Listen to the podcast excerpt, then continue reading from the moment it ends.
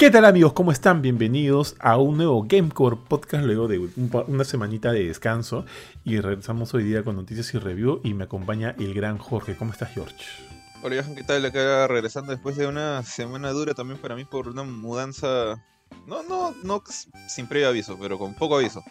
Que justo vendí, bueno, mi esposa, el depa donde vivía yo era de mi esposa, ella, vendió su depa nos hemos mudado un toque temporalmente a Miraflores este, hasta que terminan de construir el nuevo depa. Grande, tío. Oye, pero pucha, mira, yo que me he mudado eh, dos o tres veces en mi vida, no dos veces, es algo que, que me parece recontra. Ah, y también he tenido como que la mala suerte de, de que mi cuñado, mi cuñada en algún momento me haya dicho, oye, ayúdame a mudarme. Y es como que, puta, tío, qué, qué uh, pesado.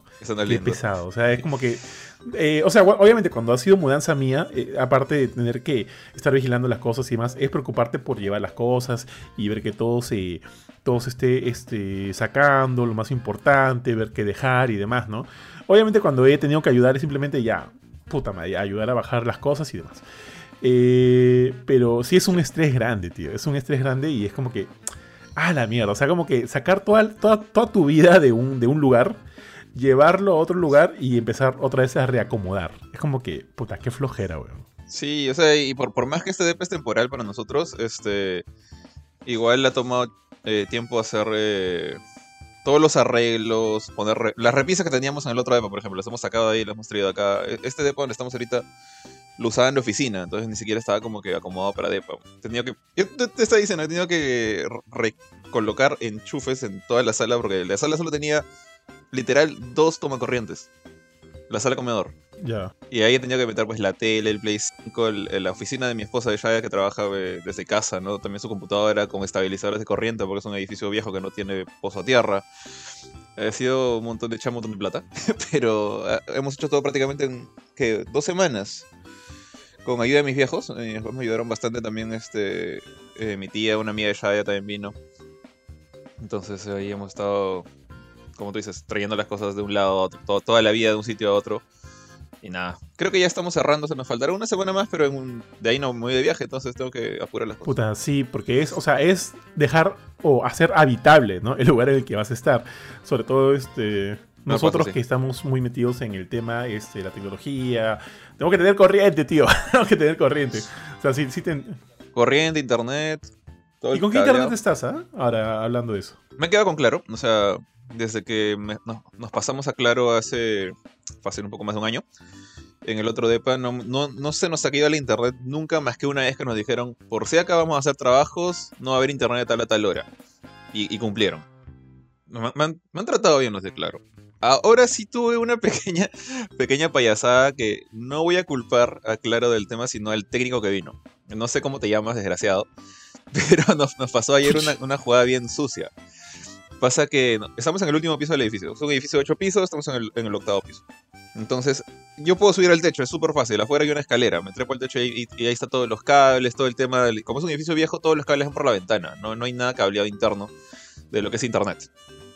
Eh, entonces, nos quedamos sin internet ayer, así de la nada, como las, será pues a las 10 de la mañana, pum, se fue el internet. Yo dije, pucha, ya nos empezaron a joder, o de repente en Miraflores la cosa no es tan estable como en Surquillo, qué sé yo. Subí, y mi cable de internet estaba colgando. lo habían desconectado. Así bien bonito, lo habían desenroscado y lo habían sacado. Fuck. Y este. Sí, sí, de la nada. Parecía como que un vándalo dijo: Vamos a quitar. Quitar internet. Un este chefcito, un chefcito te quiso este joder, tío, una ratita. No, la rata sería. O sea, si te refieres a un animal, el animal hubiera roído el cable, ¿no? No, este, este desgraciado había hecho elegante. Había girado el cable, había, sacó el coaxial, lo dejó ahí y punto. Jodido. Eh, y ya, pues, que tuve que traquear todos los cables hasta donde están conectados. Es como una especie. Nunca había visto esto ya. Yo soy un pobre ignorante en ese tema, pero. Eh, donde están todos los cables de internet. O sea, es como una especie de extensión con 16 puntos coaxiales para, para los diferentes departamentos. Y resulta, pues, que me habían botado de ahí para que otro DEPA tenga su espacio. Un DEPA que acaba de ponerse internet ayer. Qué pendejos, tío. Eh, qué pendejos. Ya, entonces el, el no, no, no he hecho la culpa a los dueños del DEPA porque ellos no saben. Pero el, técnico de Claro fue bien pendejo. Dijo, vamos a votar a alguien para meter al pata que me acaba de pagar. Pum, fuera. Me votó a mí por Qué mala suerte. Y metió al otro. Pendejo. Y tuvimos que, tuve que reclamar a Claro. Por suerte, llegaron en menos de 20 minutos. Así, al, toque con, otro técnico. Vino con su extensión esta de dos en uno, por así decirlo, de dos coaxiales en uno. Y me dijo, ya, mira, vamos a poner a dos en uno solo para hacerte espacio. Pum, pum, pum, y puso yo, y todos teníamos internet otra vez. Pero qué cochinada el, el técnico anterior. O sea, si, su, si yo hubiera atendido con él, si subiera su nombre, tendría, podría de alguna manera reclamo con Claro, con Indecopio, con quien sea. Pero bien, bien sucia esa jugada. O sea que, que tengan cuidado con ese tipo de técnicos porque a veces como que por cumplir con la persona que los contrata, joden a los demás. ¿no? Puta, tío, ¿qué, qué, en verdad qué va lo que me has contado, weón, qué pendejo. Este, pero sí, sí, totalmente de acuerdo contigo, tío, y me, me solidarizo, porque en verdad, este, yo me sentiría muy indignado. No, mire, Dime, dime, lo peor es que, o sea, ya, sea, a mí me jode, yo también, yo también tengo que chambear, ¿no? Pero eh, en mi caso yo puedo avisar a, a la empresa donde trabajo, al IP, este, oye, me quedo sin internet por un problema, estoy en el celular. Pero, este, o sea, por internet de celular. Pero en el caso de Shadia no, o sea, Shadia tiene que utilizar internet cableada para atender las llamadas de American. Y ella no puede desconectarse ni por un minuto, o sea, se desconecta por un minuto y le o le hacen recuperar el minuto o le descuentan el minuto. Entonces es bien drástica la cosa porque es, es bien medido su horario. Y pucha, y que este pendejo dice, bueno, voy a quitar del cable. Mira, si yo no, yo no tuviera que saber los conocimientos mínimos de, de cómo funciona esto, porque como has dicho, estamos metidos en tema de tecnología, y en mi caso yo estoy en ingeniería, este, una persona común y corriente, ponte, si, si yo, no sé, est- estudiara cocina, digamos, no me hubiera subido a, traquear mi cable, a, rastrear mi cable como si fuera un pericote hasta el, punto donde se conectan todos y darme cuenta que estaba colgando. Hubiera tenido que esperar como un idiota que el técnico viniera y posiblemente tomaba 24 horas. Hubiera sido una jodida, una cosa bien, bien, bien jodida. Entonces, imagínate ese caso, es una persona, o una, persona mayor que no sabe, que le hagan eso. ¿Cuánto tiempo se queda en internet ahí colgado? Muy, muy pendejo. Sí, pues. tío, sí. Obviamente, no, nada que ver, ¿ya? Pero te imagino subiendo el poste, weón. me da risa. Hay una escalera, hay una escalera. Está bien, tío. Por suerte el problema fue en el techo, no fue en la calle. Ah, la ¿Y cuánto, cuánto tiempo estuviste sin internet, me dijiste? Este, unos 15 minutos. Porque lo que pasa es que apenas encontré mi cable colgando. No, es que apenas encontré mi cable col- Apenas encontré mi cable colgando. Este, lo sacamos.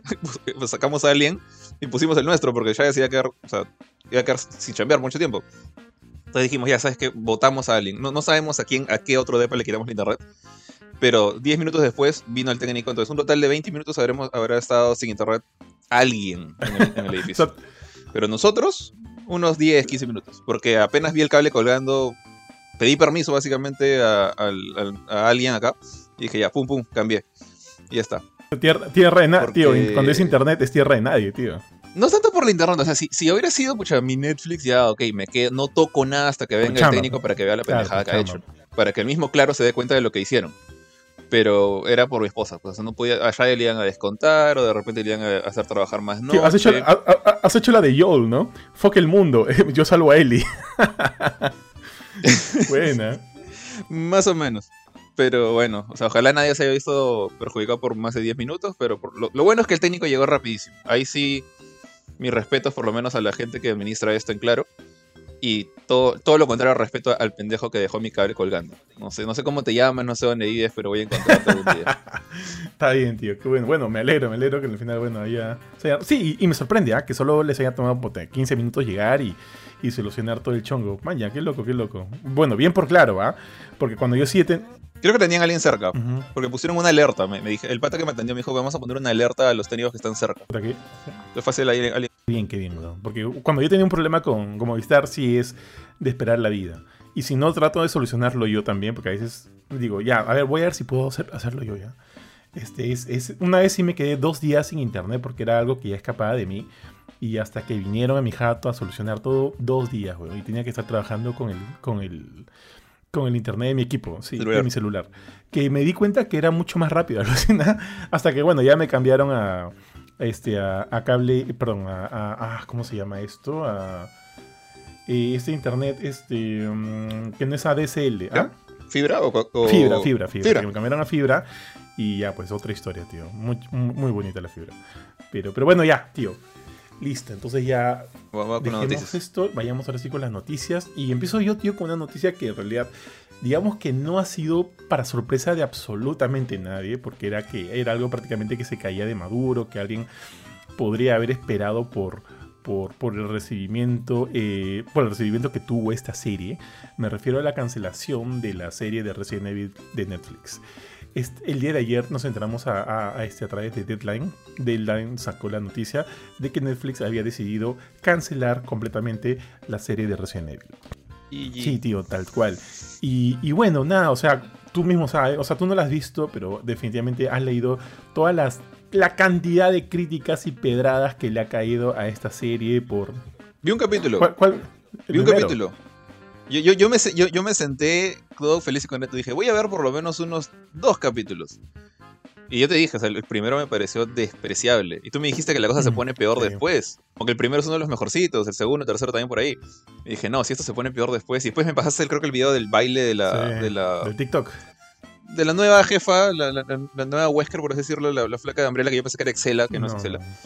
Eh, ya dije, no, esto no puedo verlo, sorry Licker, sé que hiciste tu mejor esfuerzo, pero no, no, no pudiste carrear esto, así que Tío, sí, y, en verdad, este, como que yo sentía que la serie tenía buenas ideas, porque por ejemplo, esa flaca era la, nieta de, de, Marcus, de James Marcus de Resident Evil 0, no sé si has jugado el 0. Es este... sí, el, el pata que se hace... sí, exactamente. Exactamente. Es como que la sobrina y ves que como que reconecta con muchos elementos que se conocen de la de la franquicia, algo que algo que jamás hizo, pues, ¿no? Las películas protagonizadas por Mila Jovovich y esas como que esas ideas, esa, esa sensación de que acá hay una conexión bastante interesante, sí me llamaba la atención, o sea, me parecía paja. Cuando me enteré que ella también se apellidaba Marcos, dije, "Oh, qué chévere, ¿no?" Sigamos viendo. Wesker está, está vivo, no, son, no es un solo Wesker, son tres. Y, este. Sobre. No, sí, explicaron eso. Eso estuvo simpático. Que, me enteré después. Todo eso a mí no me jodió, me molestó. Es más, Lance Reddick me parece un gran actor. Y yo siento que es un gran Wesker, pero también siento que al final los memes los sepultaron, pues, tío. Y. lamentablemente eran memes graciosos. Eran, yo tengo que aceptarlo, eran muy graciosos. Porque el weón está ¿Qué pues, tío? A, a, un pelito de en verdad ser Blade. Es Blade, pues, ¿no? Entonces, este, los memes son graciosos, ya yo me reí, pero lamentablemente siento que, que eso eh, sepultó un poquito la intención de, de, de, de ver, de, creer en, en, en, qué buen papel está haciendo este actor. Pero bueno. Eh, bueno, rescato eso. Rescato el CGI. El CGI sí me pareció bien paja. El, ponte el eh, el gorgojo, el, el, gusano, este el primer capítulo me pareció, pareció chévere. La, oruguita. tío. Los zombies me parecieron bien hechos, bien desarrollados. Los leakers. El perrito del primer capítulo sí me pareció un poquito falsete. Por ahí me pareció un poquito falsete. Estos, estos zombies son los, los clásicos porque...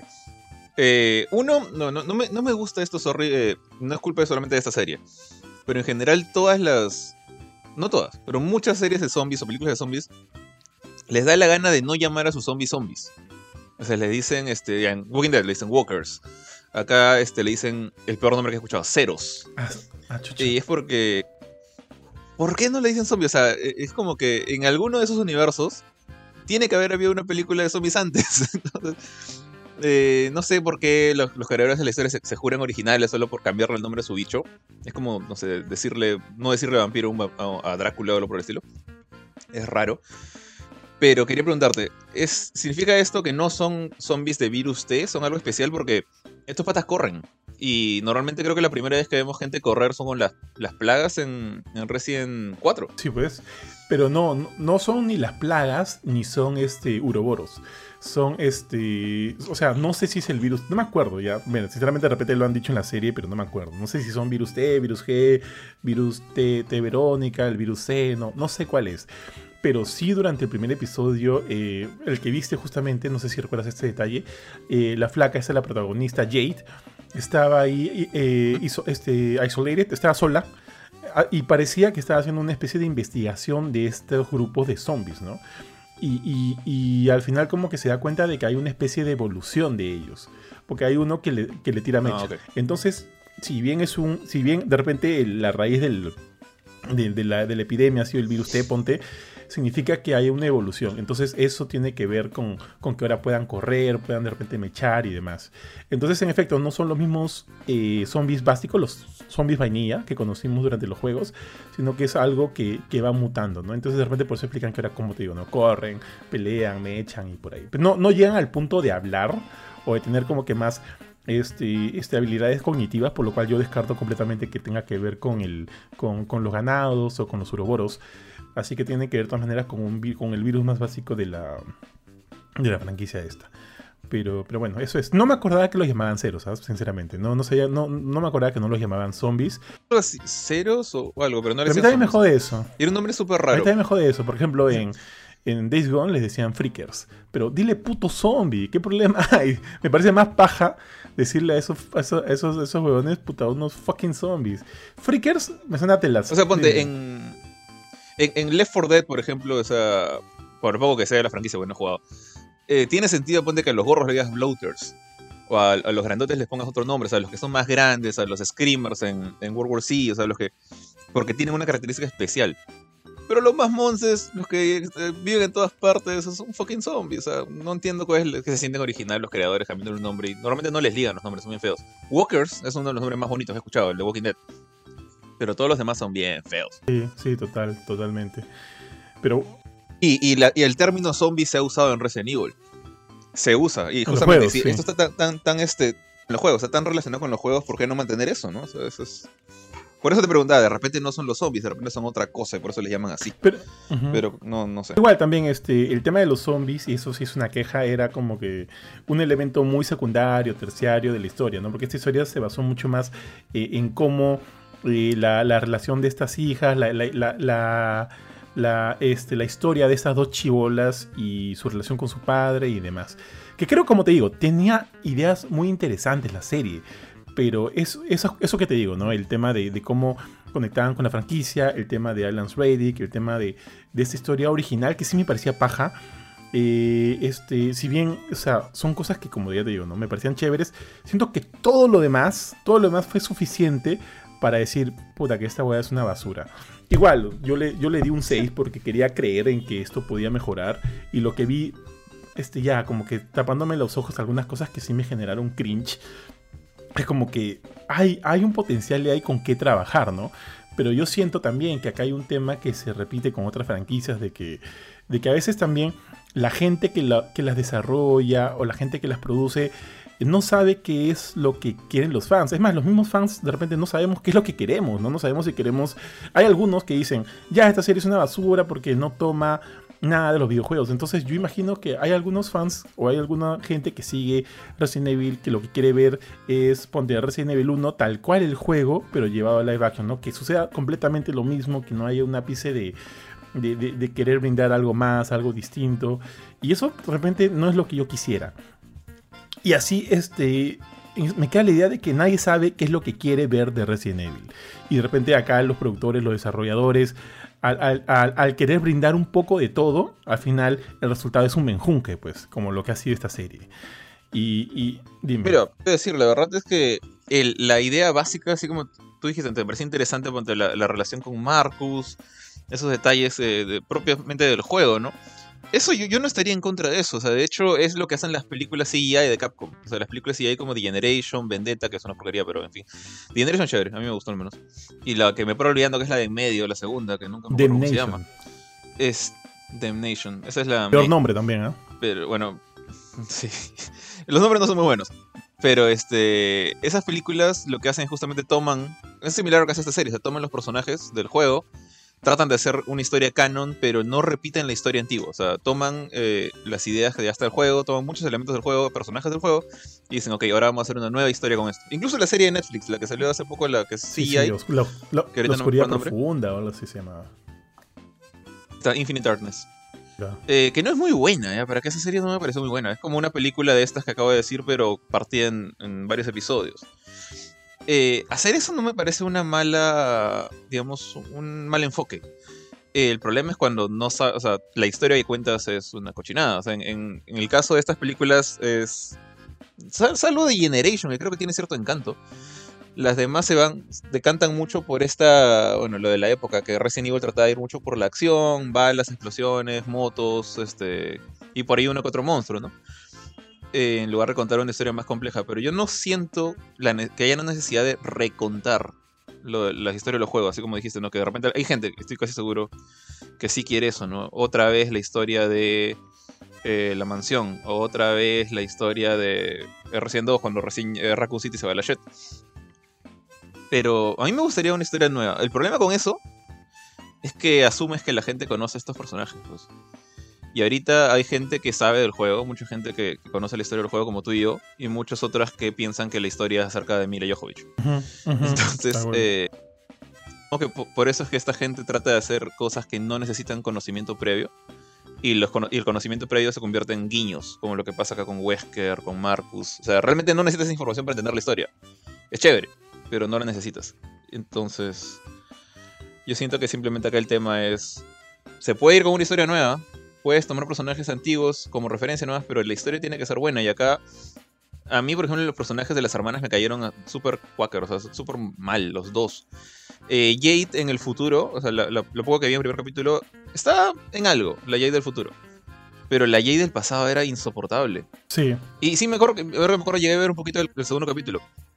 Cuando la bulean a, su hermana, que no me acuerdo cómo se llama, la, chica esta del pelo eh, pintado. Billy, Billy, Billy, Billy. Eh, Billy, este. Billy ahí, como que medio. que. al comienzo, en el primer capítulo, te, pasaba su, forma de ser como que. Ya no jodas, hermana, acabamos de mudarnos. debo decir un, detalle bien, bien este, me pareció bien curioso. Que Jade dice: Nos hemos mudado a, Sudáfrica y todos son blancos. Es, ¿Has sido Sudáfrica alguna vez? Sabes que es prácticamente una colonia inglesa, maldita Tío, Charlize Y este. Y este, no sé qué, qué, habrá pensado el guionista cuando dijo esa, esa frase. Pero la flaca era súper odiosa, o sea, era como que la adolescente más molesta del mundo. Y ahí, pucha, Lance Rey, muy buen, muy buen trabajo ahí, pero a mí, me, a mí, a mí lo que me descuadra ahí es, o sea, este pata, Wesker no aguanta pulgas. ¿Qué clase de Wesker es este? ¿no? Y obviamente después te dicen que no, hay tres Weskers, este es un clon y parece que cada uno desarrolló su personalidad esa parte, ¿no? Eh, entonces eso me descuadra un poquito. Lance Reddick, pucha, me da gusto que la mayoría de gente que ha criticado esta serie ha rescatado su trabajo. Que él hizo un buen trabajo, pero no puede carrear la serie, una serie con tantos errores. Sí he visto otra gente que es la, minoría y los más idiotas que dicen, eh, Wesker tiene que ser rubio. No, o sea, escuchan, no, no, no, ese no es el problema. El problema yo creo es todo lo que han escrito. Lo malo es que también creo que los escritores, guionistas, directores piensan que la gente no le gusta esa serie porque no hicieron a Huesca rubio, cuando no es, no es cierto, ese no es el problema. Es yo siento que la serie está muy mal hecha, al menos en lo que he visto. Lo, que han presentado no me gustó para nada. Sí, tal cual, estoy de acuerdo contigo, ¿ah? bastante de acuerdo contigo. Es más, eh, ponte esta premisa, a mí también me cayó muy mal la chivola esta, la Jade del pasado, la Jade chivola. Eh, pero cuando llegamos a este punto en que la hermana parece, o sea, su hermana Billy parece ser un poquito más... Eh, un poco más inocente, un poco más... Eh, ¿Te acuerdas en el primer episodio? Inclusive como que la bulean así, ella cae, cae redondita, en fin. Y la, bulea una bully, una buleada, perdón. A una flaca que la bulean ahí nomás, porque no le dejan sentarse en un asiento.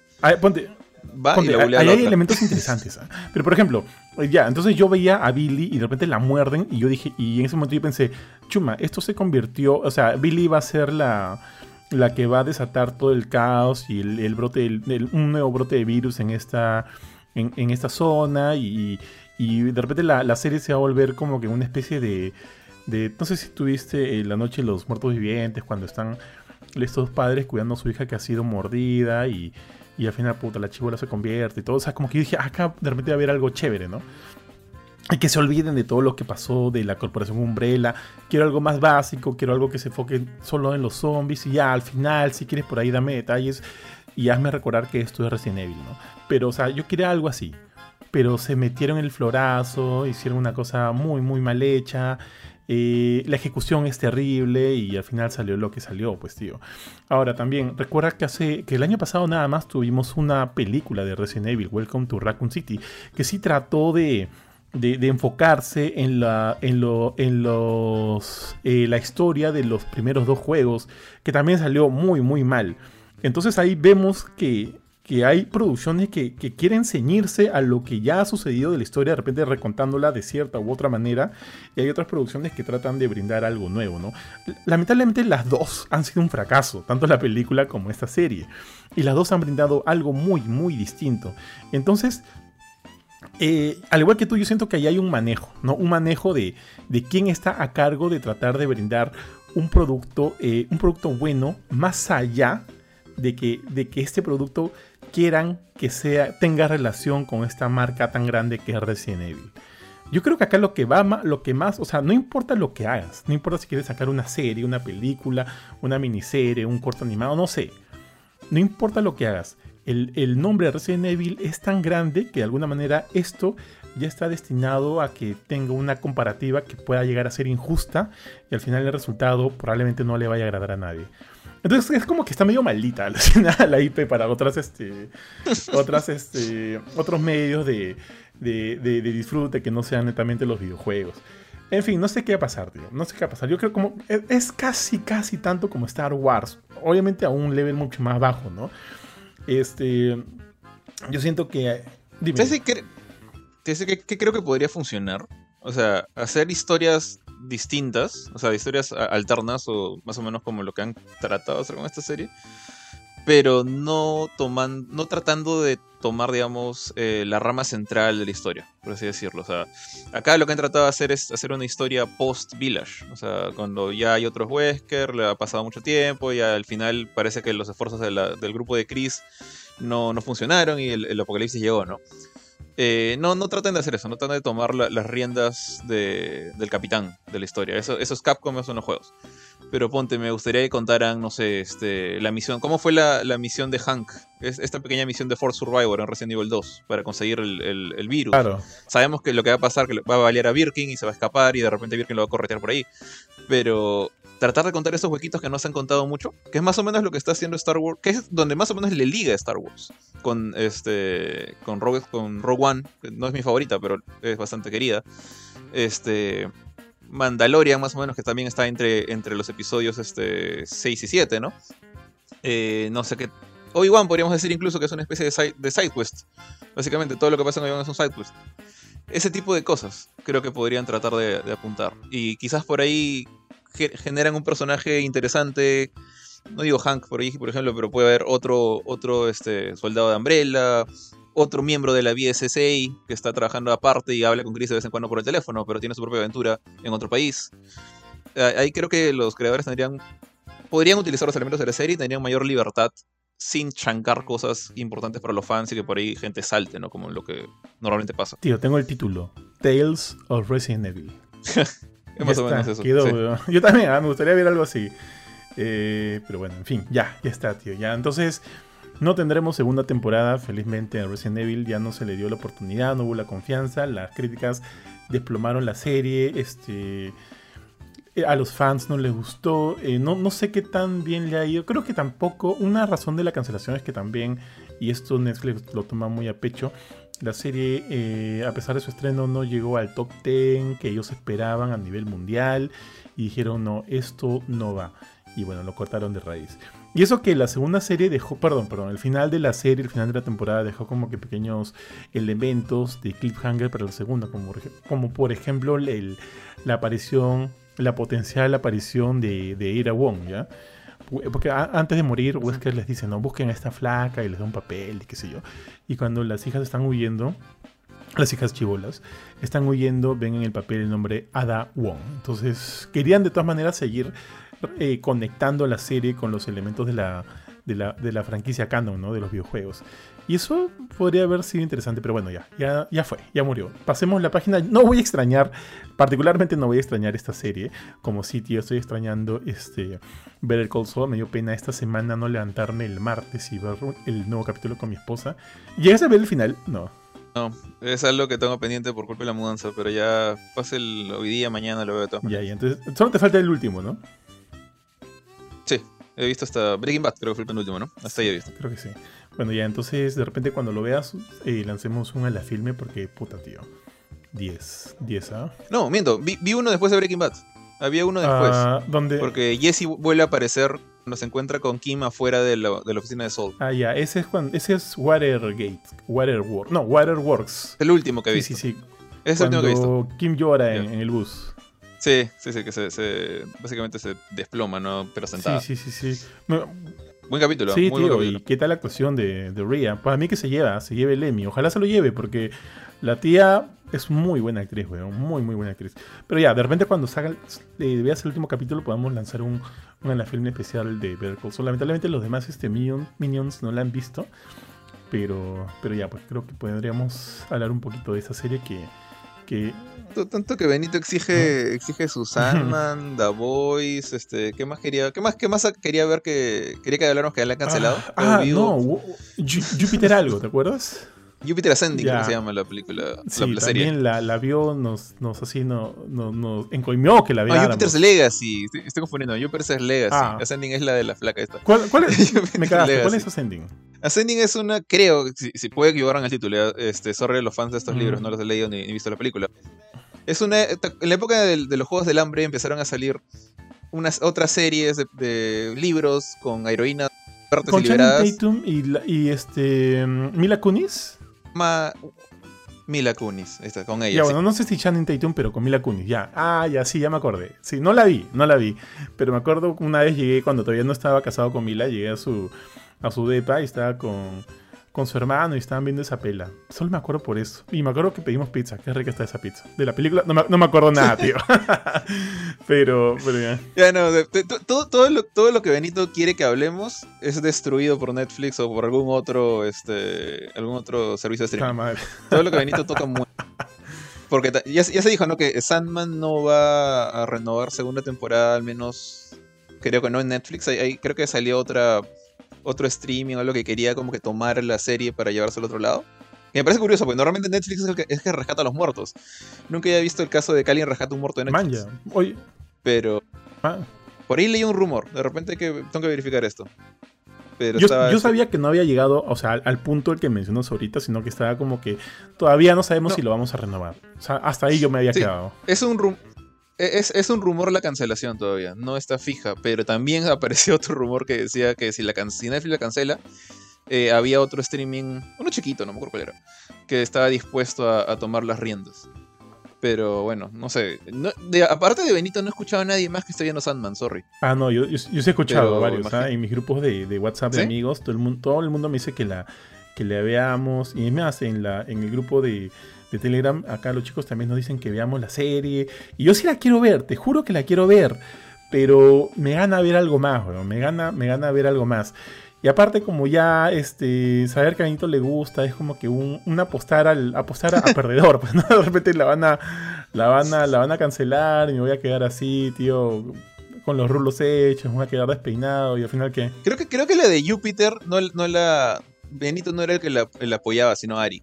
No, no, no, no. Era, era, Benito, era, Benito. era Benito. sí. Eh. Sí, era, Benito? Yo me acuerdo porque justo lo, la otra, la otra Ari me dijo. Ari fue el primero que me dijo, oye, puta madre, parece que van a cancelar. tampoco la he visto todavía. Van a cancelar Sama, puta madre. Benito, en verdad, lo que dice Jorge es cierto. Todo lo que ama Benito eh, muere. Por, sí, muere. Porque Ari creo que se quedó a la mitad de Jupiter este, Legacy. Y cuando se enteró de que murió, este, dijo, ya, la dejó ahí. Oye, verdad, hablando de Benito, de, de Jorge, de Curchín, ellos aman Breaking Bad, aman Breaking Bad. Creo que no han visto el camino, pero aman Breaking Bad. Me sorprende que no hayan querido ver o no hayan podido todavía ver Better Call Saul, que es, para mí es genial. La serie es genial. Este. Tengo que decir una cosa en su, en su defensa. A mí me tomó, o sea, después de ver el, final de Breaking Bad y estar casi un año y pico sin Breaking Bad y nada por el estilo, bueno, vi, vi el camino, el camino sí me gustó. Me gustó bastante, ¿no? No sé si decir que me encantó, pero me gustó mucho. Salí como que contento de estar sentado en mi, en mi sala ahí, vi toda la película tranquilito y salí como que contento, como que con una sonrisa en la cara. Eh, pero Better Call Saul, siento que en la primera temporada, cuando todavía está con este tema, Saul está tratando de, de llevarse al el, caso de los viejitos estos, no me acuerdo cómo se llamaba. El, Sandpaper. Sandpiper. Que al final se lo lleva, ¿no? Bueno, se lo llevan entre comillas, se lo lleva la HHM, pero ellos se llevan plata, ¿no?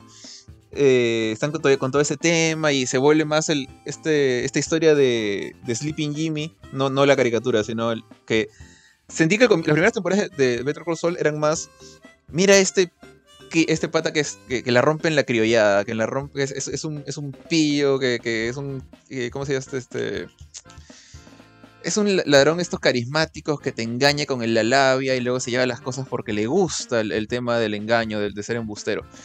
Y comparado pues con el drama de Walter White, no llegaba pues a ese punto.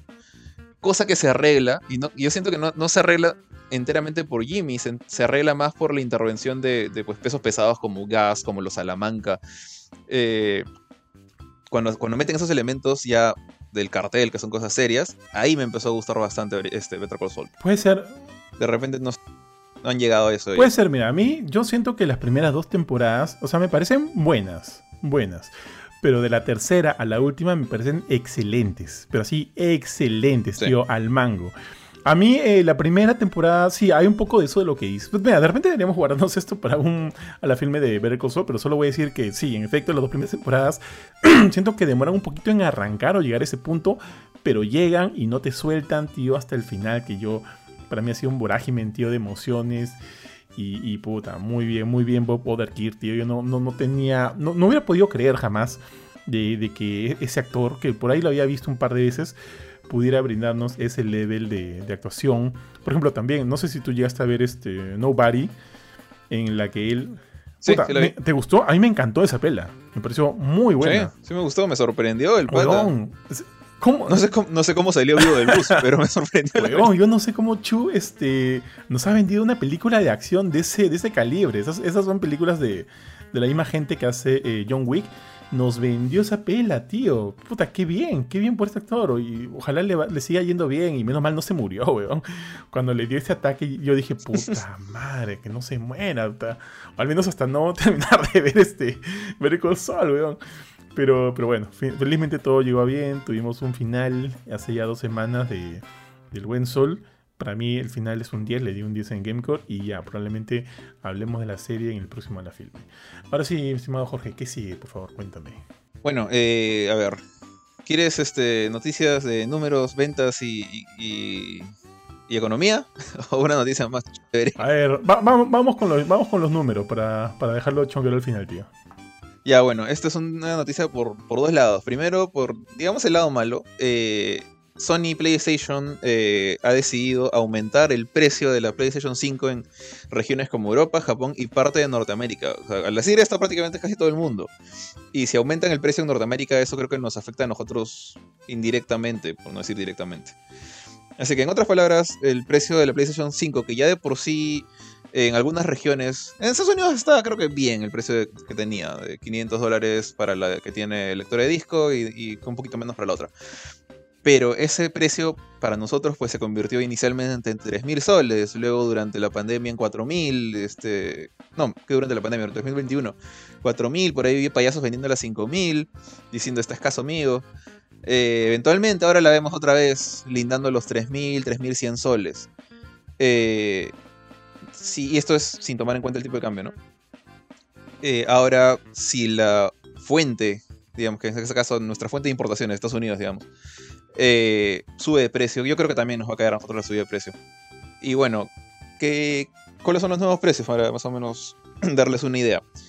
En Europa, de 500 euros, no dólares, 500 euros, el PlayStation 5 ahora está subiendo a 550 la versión con disco y 450 la versión digital. Eh, básicamente ha subido en 50 euros ambas versiones. La digital de 400 a 450 y la física de 500 a 550. El Reino Unido, porque la reina no utiliza euros, el PlayStation Digital va de 360 libras a 390 libras. Acá la subida es menor, son 30 libras nada más, pero es porque la libra es una de las monedas más caras, más pesadas del, universo ahorita. Eh, y el Play 5 con lector de disco de 450 libras a 480. En ambos casos sube 30 libras. Japón, a partir del 15 de septiembre, así que si alguien vive en Japón y está escuchando esto, todavía tiene tiempo para comprar su Play 5. El Play 5 digital sube de 43.978 yenes, es más o menos 440 dólares, a 49.478 yenes, es decir, más o menos 495 dólares. Casi, casi 500. Digamos que ahorita uh, está muy similar al precio de Estados Unidos este de acá. Después bueno, todavía no llegamos al precio de Estados Unidos, solo que lo doy cuenta. Eh, y ese es para el Estados Unidos se mantiene, ¿ah? No, no va a subir ahí el precio. ¿A Estados Unidos se mantiene? Ah, en partes de Estados Unidos, parte de Norteamérica. Ah, chuma, Estados Unidos no, nos tocado. O sea, ojalá no nos afecte. Yay. Ya bueno, voy a, pasarme la vida leyendo todos esos números. Pero mira, también eso de que no nos afecte, no nos afecte es este, ya es relativo, ¿no? O sea, es como dice Ben, nosotros hemos vivido en la oscuridad toda nuestra vida, con sobreprecios, con con, con puta, precios así, ¿verdad? Muy, muy feos. Ya, pues si le sube 100 lucas más o 200 lucas más, ya estamos acostumbrados ya. O sea, para nosotros, ahorita el precio de la Play es exorbitante. O sea, es como que ya una raya más al tigre, igual no la iba a comprar, algo así. Para mí queda algo así. Y lo peor es que es, es lo malo y lo peor, y justamente de, vivir en esta, en esta oscuridad, es que acá en Perú ahorita, ahorita, ahorita como está la cosa, el que pone el precio es el, el retail que le dé la gana. O sea, hasta antes de la llegada del Play 5, de hecho, justo cuando poco después de la llegada del Play 5, teníamos pues cosas como, no sé, Phantom o Low Gamers, por dar ejemplos, o Saga, Replay, que son retails grandes que también venden cosas de, videojuegos. Todos tenían un consenso, todos vendían al mismo precio.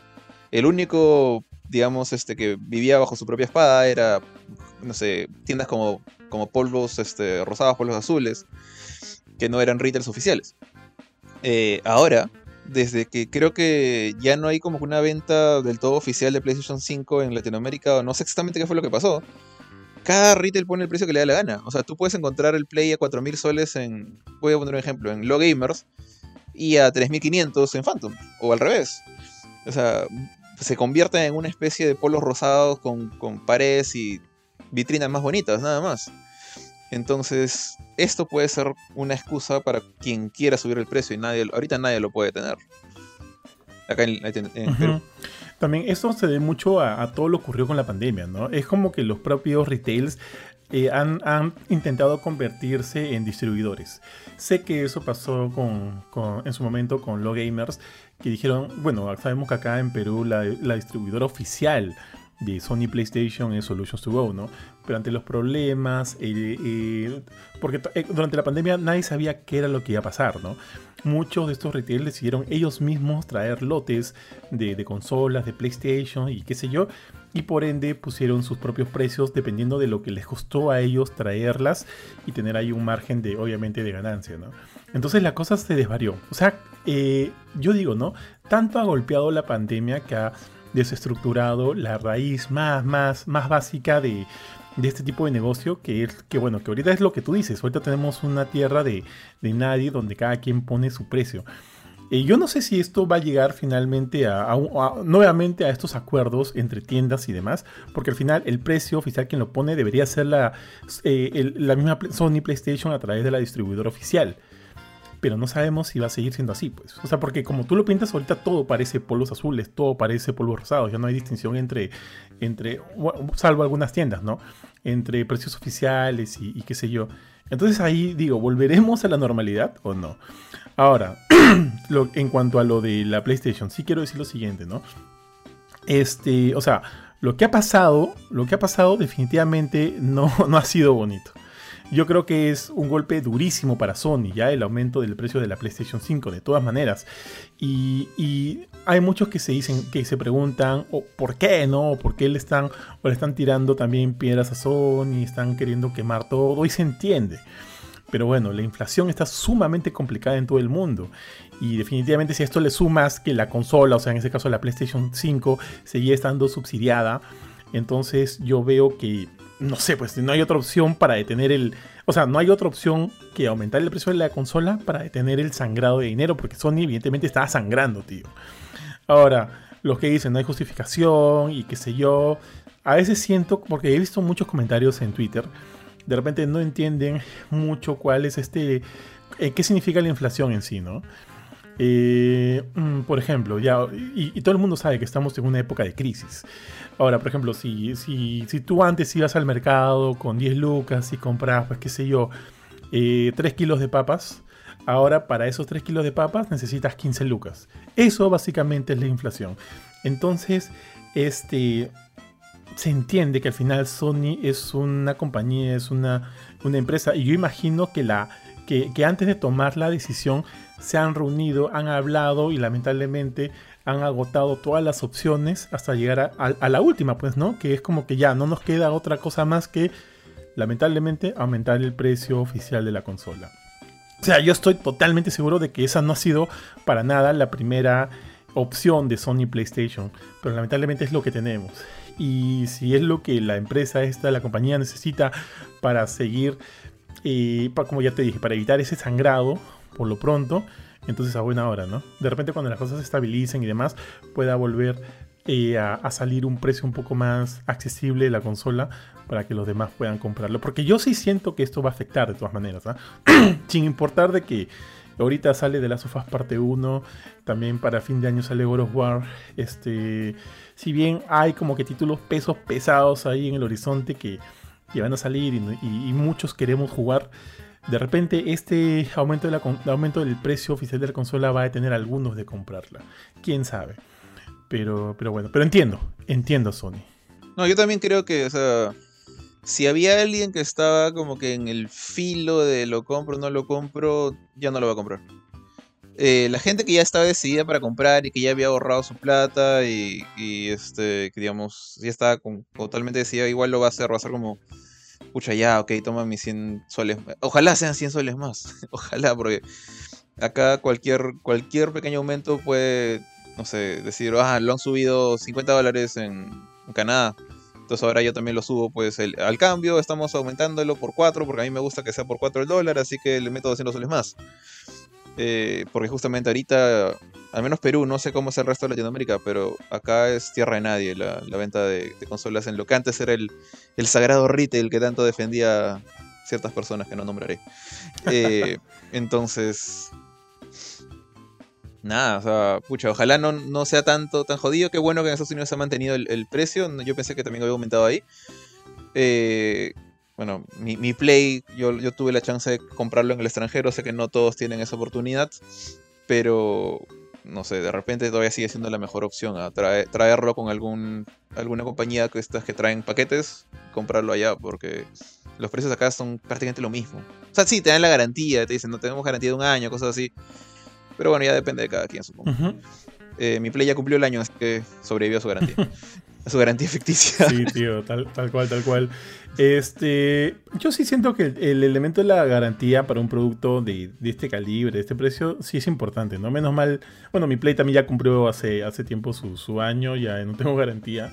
Me ha servido bien, ha sobrevivido, ojalá siga sobreviviendo, ojalá no necesite este, cambiarlo en algún momento. Si lo cambio, ya ojalá sea por la Play 6 o la PlayStation 5 Pro, pues no, qué sé yo. Este. Oye, a todo esto, Fernando, al final, el buen Chucky se compró la Play 5 todavía no. No te mentiría si te digo si, sé o no, pero lo último que supe de, su odisea es que gastó la plata que había ahorrado para su Play 5 en una cocina una refrigeradora, algo de esto para su depa. Así que bueno, son necesidades básicas, tiene sentido que lo haga. No voy a decir nada malo al respecto, pero. He hecho lo mismo en realidad. Yo creo, como te dije, yo creo que Fernando, y, lo he dicho varias veces, Fernando estaba esperando que alguien le dijera, te regalo tu Play 5 por ser prensa. Y no pasó. así que... Ah, pucha. Así que, bueno. No sé, no sé, yo creo que eventualmente lo va a comprar, pero no sé Y eso que acá regalaron a algunos, o sea, creo que, o sea, a, algunas influencers sí sé. les regalaron.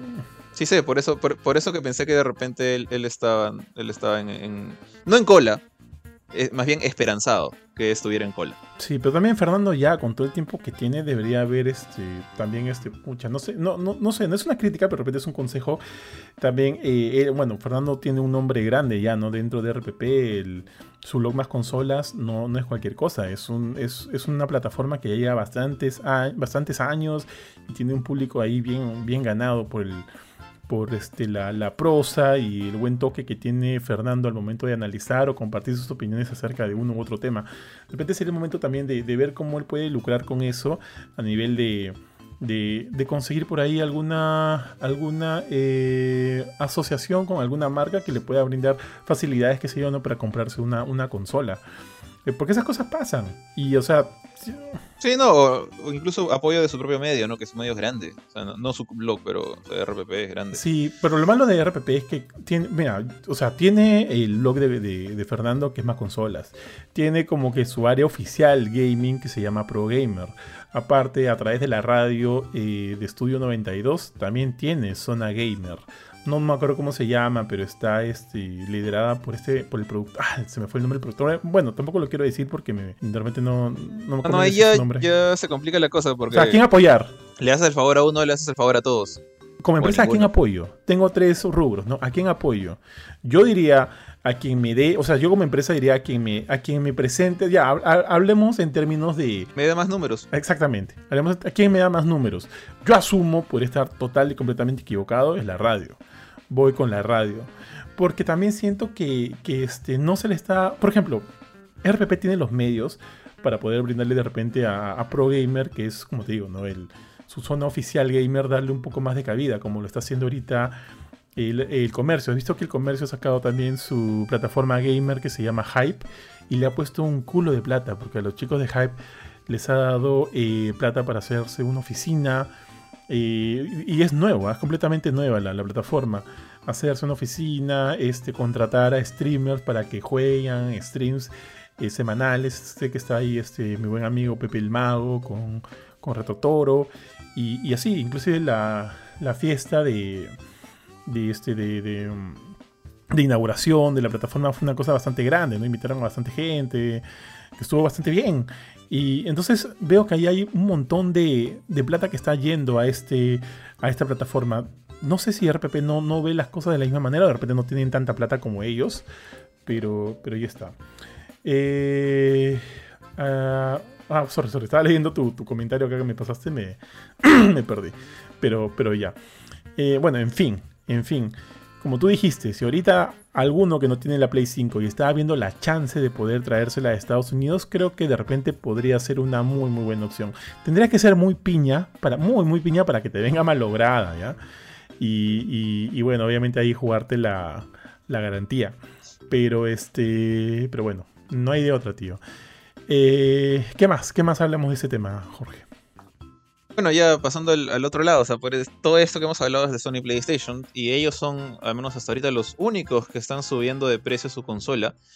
Eh, afortunadamente, digamos, para los fans de, de, las otras marcas, tanto Nintendo como Xbox, ambos han anunciado que sus consolas se quedan en el precio tal cual. De hecho, estoy ahorita buscando la, notita de Nintendo. Eh,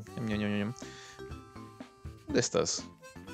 Ya, Nintendo no tiene planes de aumentar los precios de la Nintendo Switch.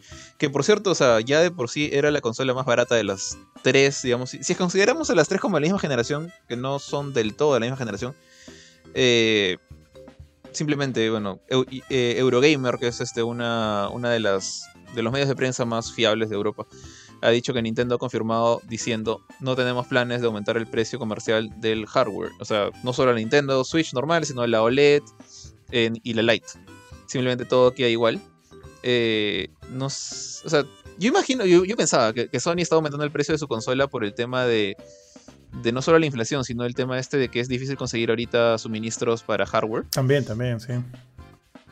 Pero entonces, esto significa dos cosas. O que que Nintendo tiene alguna manera de, solventar esto con la venta de juegos. Está ganando tanto que no, le, no le duele entrar en pérdida en las consolas. es normalmente lo que pasa en este mercado.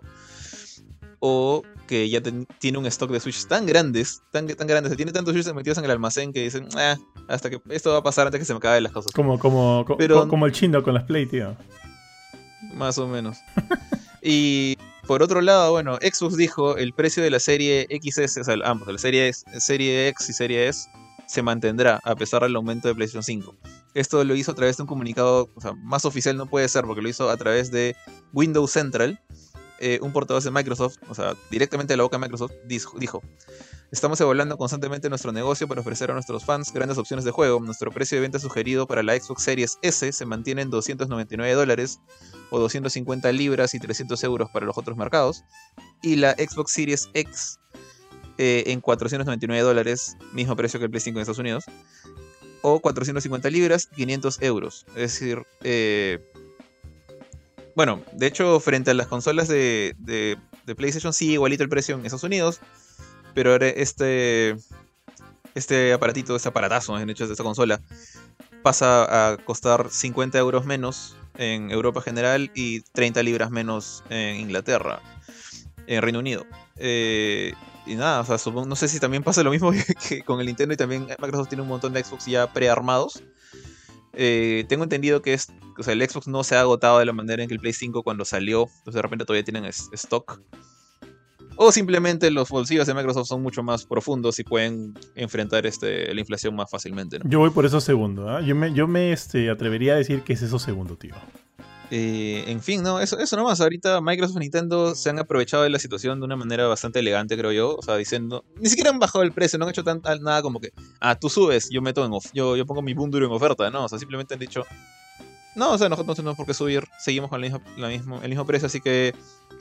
Bueno, en el caso de Nintendo es su experiencia propia. Nintendo siempre ha jugado su propio este, juego por aparte pero Microsoft en cierta manera puede estar diciendo como que las mismas experiencias que tienes en Play 5 muy similares, tenlas conmigo por 50 dólares menos, ¿no? Eh, entonces, este, a ver, pues qué pasa.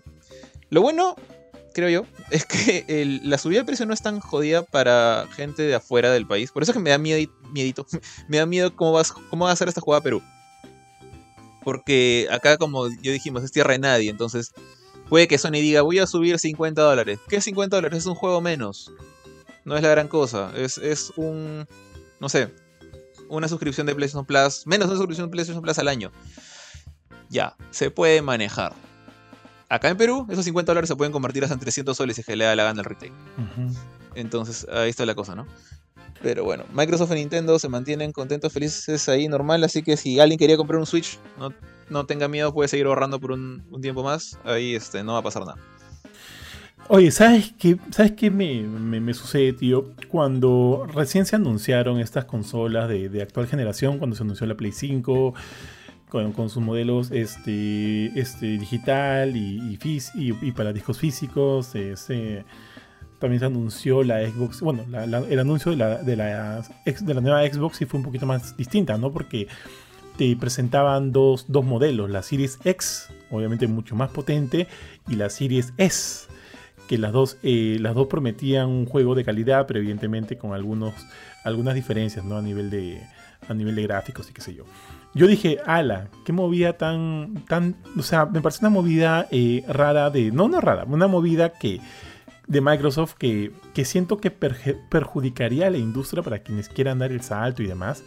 Pero tío, ahorita, ahorita como están las cosas, no sé si Microsoft previó todo esto anteriormente, previó que habría iba a haber una pandemia o qué sé yo, no sé, pero me parece una movida espectacular, Porque con, estos, con este aumento de precio de la PlayStation 5, si bien la Series X se mantiene este, con el mismo precio, si alguien quiere acceder a los juegos de, nueva generación o los juegos que solo están saliendo para esta generación, que todavía son pocos los que son, los que son exclusivos de esta generación, y no quieren gastar mucho, tío, ahí está la Series S. Puta, o sea, ahorita como está la cosa, me parece una gran movida. Y como te digo, ¿no? yo al inicio sí la critiqué un poco, pero me doy cuenta que, Microsoft la hizo linda con, esta consolita.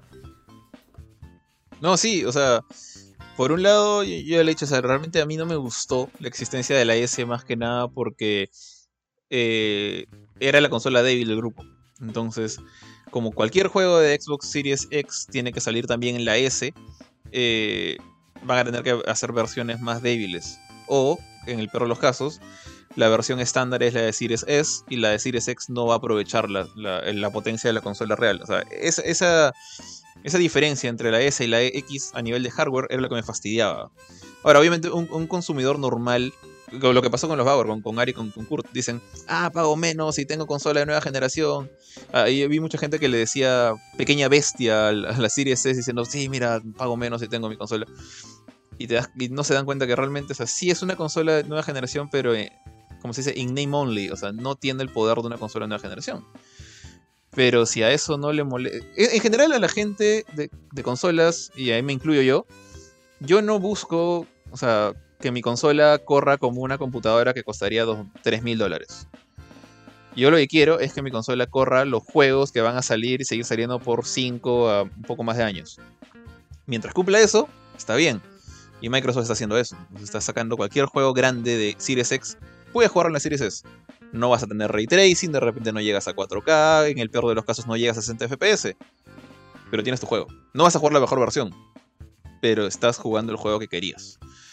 Y bueno, entonces con eso, tal cual como tú dijiste, Microsoft tiene una, ha hecho una jugada inteligente. O sea, les, les, debe estar sacando canas verdes a algunos desarrolladores. Pero, pero para el público en general, ha hecho una buena jugada. Sí, pues. Eh, de hecho, yo tengo algunos amigos que tienen la Series S y me hablan muy bien de la consola.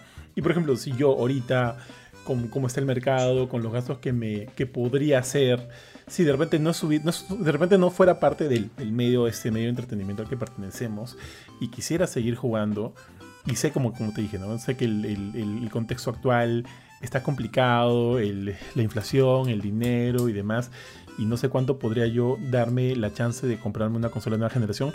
Creo que podría comprar la Series S con el Game Pass, tío. Me parece una oferta así ideal, ¿ah? ideal. Pero, pero ya, en fin. Con eso, tío, cerramos la noticia. Este, bueno, eh, obviamente la, medida que ha tomado PlayStation es, es, lamentable, pero yo lo entiendo, lo entiendo. Ojalá, ojalá puedan llegar a, a revertirlo eventualmente cuando las cosas se estabilicen más. Y, ojalá pues que esto no, no afecte a la, a la, mayoría de la gente que buscaba comprarse una PlayStation 5, ojalá que puedan aún así comprarla, de repente darse la chance de ahorrar un poco más y, comprarla y demás, porque efectivamente es, un, es una gran consola y los juegos que vienen a futuro están, están más que buenos para probarlos. Ya dijimos, eh, la próxima semana llega The Last of Us parte 1 y hacia finales de años de año de este año 2022 vamos a tener la, la esperada secuela de God of War del 2018, God of War Ragnarok. Así que nada, tío. Pasemos a la siguiente noticia. Eh, la siguiente es una noticia que a mí me gustó mucho porque me trajo muchos recuerdos. Yo jugué este Pac-Man World, tío, cuando salió originalmente la PlayStation 1 y me encantó ese juego. Yo no soy, eh, o sea, no me considero fanático de Pac-Man. De hecho, me aburre un poco el juego clásico de Pac-Man. Lo puedo jugar, pero no soy, no soy hiper mega archi fan. O sea, lo puedo jugar y bien y no soy malo. Este, puede viciarme, sí, pero bueno, en fin, no, no, no es mi juego favorito. Pero cuando una vez, ya pues chivolo, salí del cole, fui con mis amigos a Polos, vi ahí un disco de Pac-Man World, dije, man, ya, un plataformero, ya, y a mí me encantan los juegos, de, los juegos de plataformas, lo compro. Lo compré y fui muy feliz, tío. Me encantó ese juego de principio a fin, me, me gustó esa, ese cambio que le dieron a la, al, concepto general de Pac-Man, ¿no? Ponerlo en un mundo en 3D y, que, que, sea toda una aventura de, ese tipo. Me gustó, me gustó que, hubiera, que habían secuencias en las cuales tú podías activar las bolitas y salían los fantasmas y te los podías comer y qué sé yo. O sea, como que adaptaron todo lo del juego básico a este, esta nueva propuesta en 3D de, este mundo.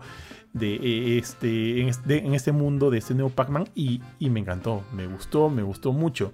Ahora, estas, esta semana llegó finalmente la remasterización de este juego llamado Pac-Man World Repack que ya está en consolas y PC y lo estuve jugando y me ha transportado completamente a ese mundo nuevo.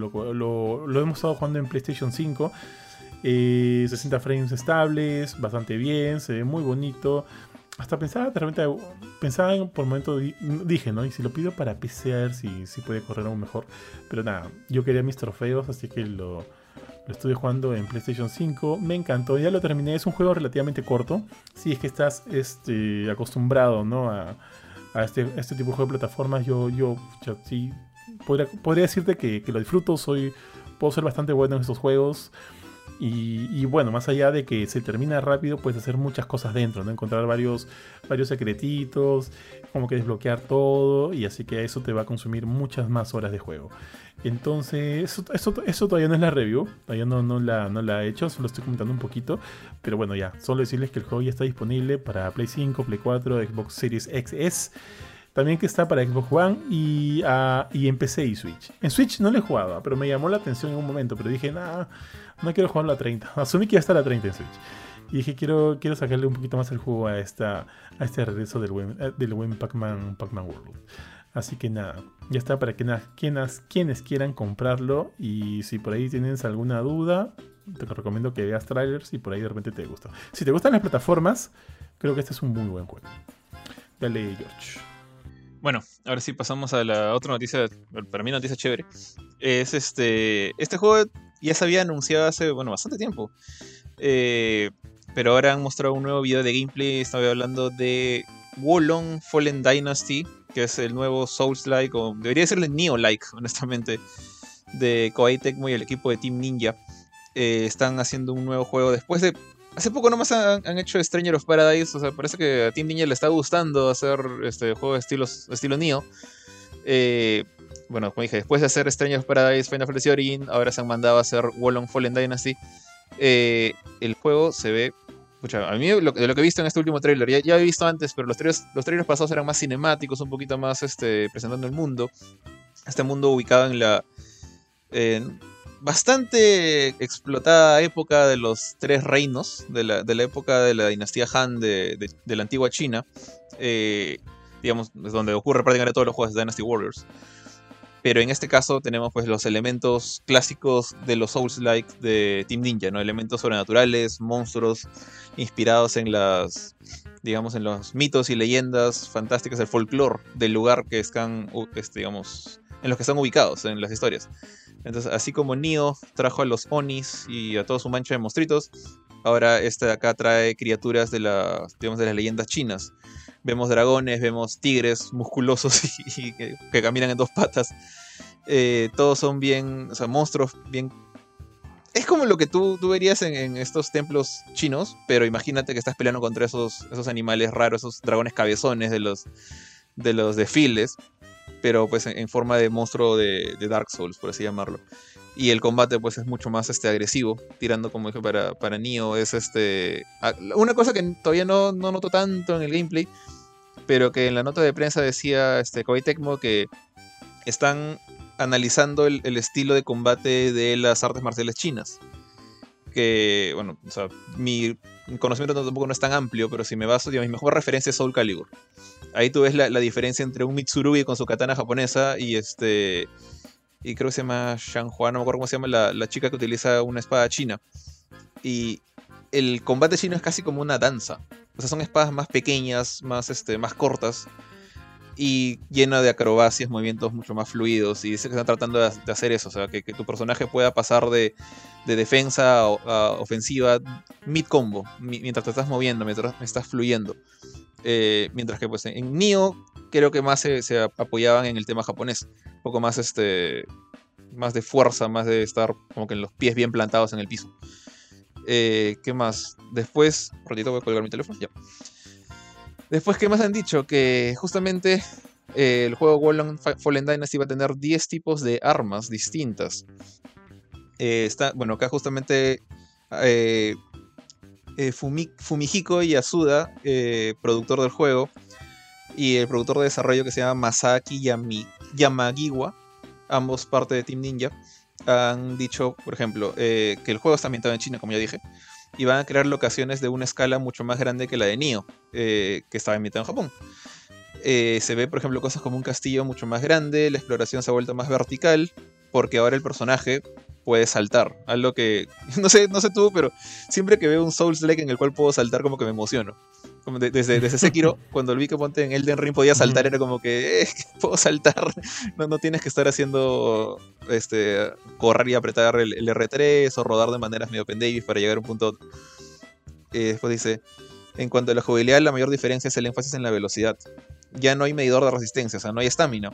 Esto es algo súper raro para un Souls-like. Eh, como el que tenías en, en. Acá te enfrentarás constantemente a una multitud de situaciones en las que tendrás que reaccionar inmediatamente.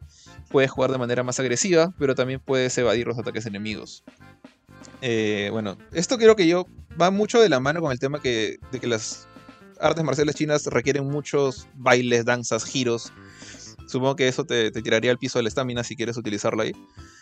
Eh, después dice, se desbloquearán hechizos cuando se alcanza un rango superior. Funcionan como hechizos mágicos, pero también pueden invocar bestias divinas para que te ayuden durante la batalla. Bueno, esto es bien Nioh. Eh, dice, en el, en el trailer se ve que invocan a un... Yo pensé que era un fénix, que no tiene nada que hacer el asunto, pero dice que se llama Pájaro Vermelon, que es una bestia legendaria de China. Y ya para cerrar, el juego Wolong Fallen Dynasty saldrá a principios del año 2023 para consolas tanto de pasada como, como actual generación, Xbox Series X, Series S, Xbox One, PlayStation 5, PlayStation 4 y PC obviamente. Y una noticia muy importante para, para gente como tú, gente como los Bauer y Benito creo también, es que el juego llega el día 1 a Game Pass. Eh, tanto, creo que tanto de Xbox como de, como de PC. Y va a estar jugable por primera vez para el público en el Tokyo Game Show del 2022, que creo que es ahorita, ¿no? Próxima semana, un par de semanas. Y nada, eso es todo. De hecho, el, el juego, eh, justo en, en la nota más reciente que está en GameCore, ah, se han colocado una, una galería de fotos. Se puede ver ponte el personaje principal montando caballo. Cosa que, bueno, ya, ya hemos visto en, varios Souls-like. Eh, ¿Qué más? Los, varios de los ambientes, las, las armas distintas como las espadas cortas o lanzas también por ahí. Y un enemigo que se ve bravazo, que parece una especie de dragón de cuatro alas. Que no sé cómo se llamará, tengo que Voy a tener que investigar un poquito de mitología china para, conocer estos bichitos. Pero se ven bien, bien chéveres todos. Sí, eh, mira, como te dije, el tráiler para mí se ve espectacular. A mí me gustan mucho este tipo de juegos, así que estoy más que interesado. A mí los, los dos niños me encantaron. Soy fan de los Souls cuando... cuando o sea, si es que puedo platinar alguno, lo hago con gusto. Porque eh, son juegos que, como te digo, me gustan mucho. Ahora, hay algo que me genera cierta duda, tío. En un momento justo del tráiler veo que el protagonista está peleando contra alguien más, pero tiene la ayuda, no sé si de un NPC o de otro jugador. ¿Sabes si va a haber un elemento multijugador aquí en Nioh? Eh, en este de acá no sabría decirte la verdad. Pero, perdón, te dije Nioh, te dije Nioh, ¿no? En Wolong, en Wolong. ¿Sabes si hay? De Nioh, en, en, sí, hay. No, no, no. pero eh, eh, hace, estoy, buscando la, la nota, que lo que pasa es que... Acá está. Yo creo que sí, porque yo escribí una nota hace poco basada en un post que pusieron en Facebook los de Koei Tecmo, donde pusieron una lista de características que iba a tener el juego. Entonces. Porque mira, en el, el segundo 36 del último tráiler ves que sí, tiene. Pero como que campaña, campaña cooperativa, es como que vas a poder eh, pedir que te venga a ayudarte un ah. fantasma. No, eso sí no lo sé. O sea, te digo las cosas, las cosas que confirmaron. Esto, esto fue un post colocado en el alrededor del 31 de julio, o sea, hace, casi un mes, confirmaron lo siguiente. O sea, uno, eh, no es como Nia 1, es más como Nia 2 porque vas a crear a tu personaje. Tú vas a poder crear, crear y darle forma física a tu personaje. Después, eh, bueno, que va a ser un juego difícil. Eh, va a haber un, sistema de moral en el juego. No, no, han, no han como que desarrollado más la idea, pero han dicho que va a haber un sistema de moral. las armas utilizan las artes marciales chinas, que cosa ya dije como 30 veces vas a pelear contra o conocer a famosos generales de la guerra los tres reinos, o toda la manchita de Dynasty Warriors, como Lubu, Cao Cao y los demás, por así llamarlos así los manjas. Eh, después, criaturas y enemigos mágicos de la mitología china y multijugador online. Pronto, además, han dicho, eh, va a haber una prueba para el juego eh, que puede ser una beta cerrada o un demo, todavía no se ha confirmado eso, pero que permitirá a los jugadores sumergirse en la aventura. Entonces, yo creo tranquilamente que pasa el Tokyo Game Show, ese demo que ya confirmaron que va a estar ahí, lo sueltan para, para la, gente acá. Puede ser abierto o puede ser cerrado, pero va a estar disponible para el público. Igual consulta con la gente de, de Koei, por ahí de repente tenemos acceso anticipado a la demo para hacer unas first impressions. Dime, dime. creo que no, mencioné esto, pero se me estaba pasando. El, uno de los productores, eh, Fumihiko Yasuda, es de Nioh. Él, él es productor de Nioh. Pero el otro, Masaki Yamagiwa, eh, fue productor de Bloodborne. Él se, fue de From Software, se pasó a Koei Tecmo y este es su primer juego con ellos. Entonces acá hay, hay cosas muy interesantes que esperaron. Y también hay gente de Gozo Tsushima. ¿eh? Así que como, como en efecto sí hay cosas muy interesantes que esperar de este juego, tío. Yo lo veo y para mí se ve hermoso y quiero jugarlo. Y te, te comentaba eso del elemento cooperativo porque tanto en Nioh como en Dark Souls, cuando tú llamas a alguien este otro personaje viene revestido de cierto color que lo diferencia, ¿no? Que obviamente te hace pensar de que es alguien que, ha venido a ayudarte pues, por un, por, un, por un momento. Acá en el segundo 36 del tráiler, eh, esta persona que te ayuda parece como si fuera parte del entorno. No, no tiene como que ese revestimiento ni nada. Pareciera como, como digo, si fuera un elemento cooperativo. No sé si va a ser así. Y una, hay una imagen en la cual se ve a dos, guerreros peleando contra un monstruo en una de las la galería de imágenes que está en la nota. Eh, ahora, el tema es, podría ser lo que tú dices, podría ser que la gente que te ayuda cooperativamente es parte de la campaña. Podría ser simplemente que ya no brillan. O por último, es un NPC. Y yo creo que es más probable eso. O sea, porque vas a conocer gente, vas a conocer... hay, los generales... ¿Tú has algún sí, sí, sí, Hay decenas, docenas de generales famosos en los tres reinos. O sea, puede ser cualquiera de ellos, tranquilamente. Sí, sí, es lo que también pensaba, ¿ah? pero, pero me, encantaría un, juego de este tipo cooperativo, porque jamás se ha hecho. No sé si de principio a fin, pero con elementos cooperativos. Eh, no, no, sé, no, se ha hecho algo así. O sea, que, tengan que ver con la historia y demás, porque evidentemente en juegos como, ya bueno, Elden Ring los juegos o los juegos de Nioh, si te vas a enfrentar a un boss, puedes llamar a alguien para que me eche contigo. Y eso ya se conoce, ¿no? Ya se ha visto. Pero que te acompañe toda la aventura me parecería interesante.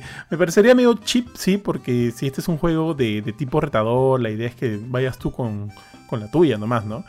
Pero, pero me, parecería interesante. Estaba viendo la foto del tigre, del tigrecito, tío, pero o sea, de la imagen, no del tráiler, puta, qué paja de ese tigre, weón. Me recuerda. Tigre sin Me recuerda sí, al tigre de Bloody Roar, weón. ¿Cómo se llamaba este? Long the Tiger. ¿Jugabas Bloody Roar? No. No me imagino. Es como. Eh, eh, yo siento una impresión muy similar a la, de los osos de Elden Ring. Ah, sí. Que tú ves estos ositos, que me acuerdo que la primera vez que los vi había unos ositos chiquitos. Y dije, o sea, no son chiquitos, son del tamaño pues, de, una, de una persona, son del tamaño de un camello. Y dices, ah, bueno, son osos, son grandes, pero les puedo matar. Y luego ves que viene el oso. O los osos grandes y, se paran en dos patitas. Ese, ese, feeling es como que un animal que tú sabes que debería caminar en cuatro patas y se paran dos y tiene una cabezota. sí, tío. Es súper creepy, es súper chévere. Ah, tío, qué joder. Oye, pero no sé si me estoy desviando del tema acá, pero este no es el único Souls-like que ha salido. O sea, ahora en, la Gamescom, bueno, ya, llegamos a esa noticia en un ratito, pero hay varios interesantes, ¿ah? Sí, sí, justo ahorita ya pasamos a, lo anunciado en la Gamescom. Rápido nada más te voy a decir que The Last of Us parte 1 ya se estrena esta semana que viene y evidentemente PlayStation ha estado liberando varios trailers. Tuvimos el trailer de lanzamiento del juego, hemos tenido el trailer de la accesibilidad.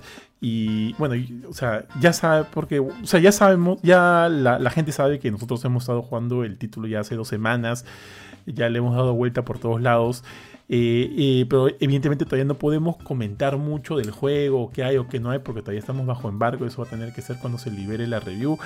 Pero este tráiler de accesibilidad muestra muchos de los elementos que el juego contiene para que sea accesible a una gran cantidad de, de usuarios y jugadores. Y mira, tío, no voy a dar mi opinión del juego, ojo, voy a, dar, voy a hablar de lo que pensaba justo antes de, iniciar el juego. Voy a hacer ese disclaimer, ¿ya? Por cualquier, cualquier cosa.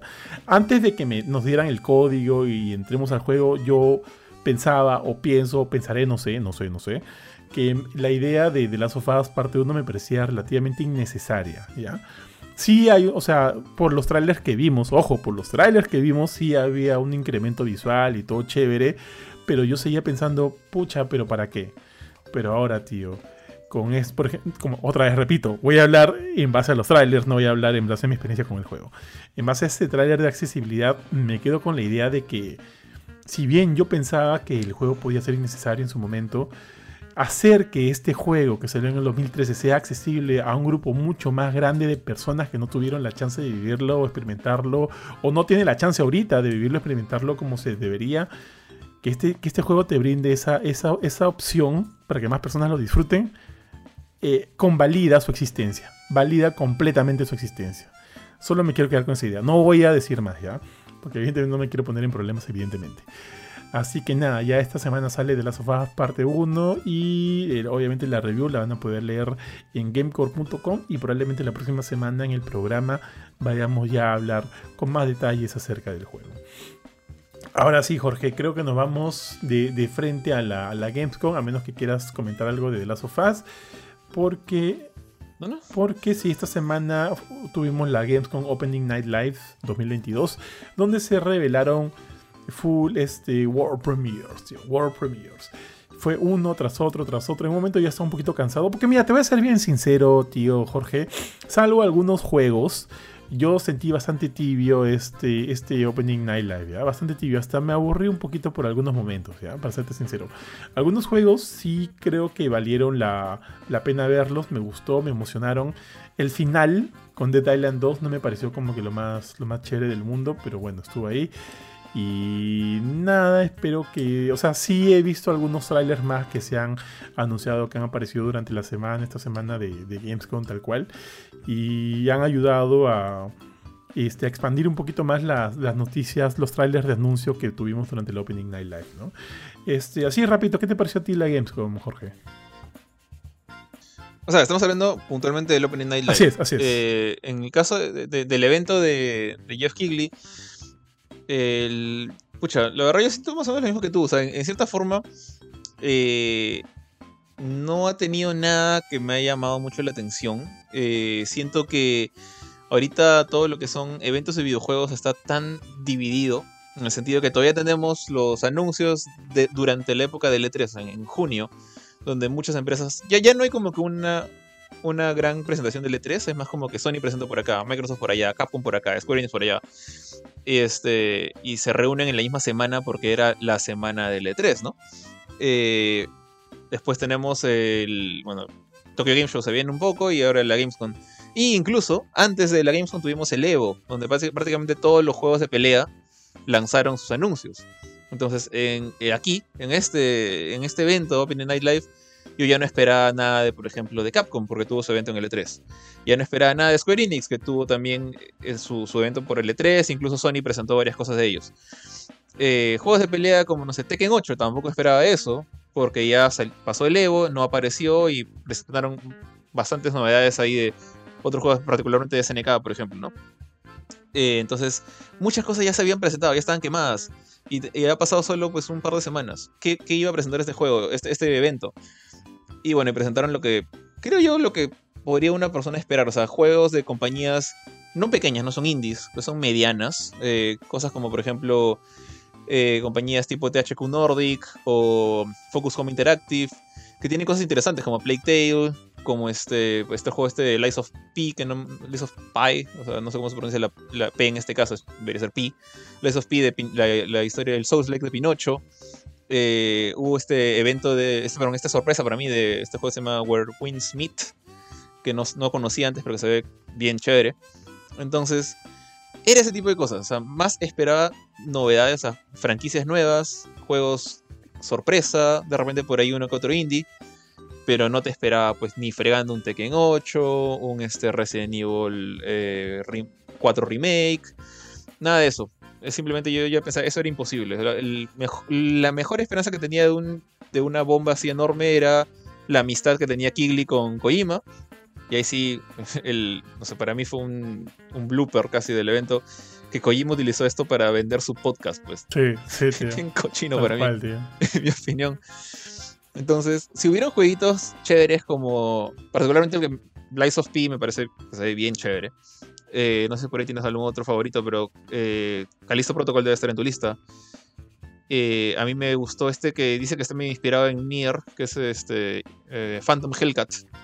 No me acuerdo, hubieron varios más, pero no hubo nada que me dejara como que, wow, o sea, impresionado.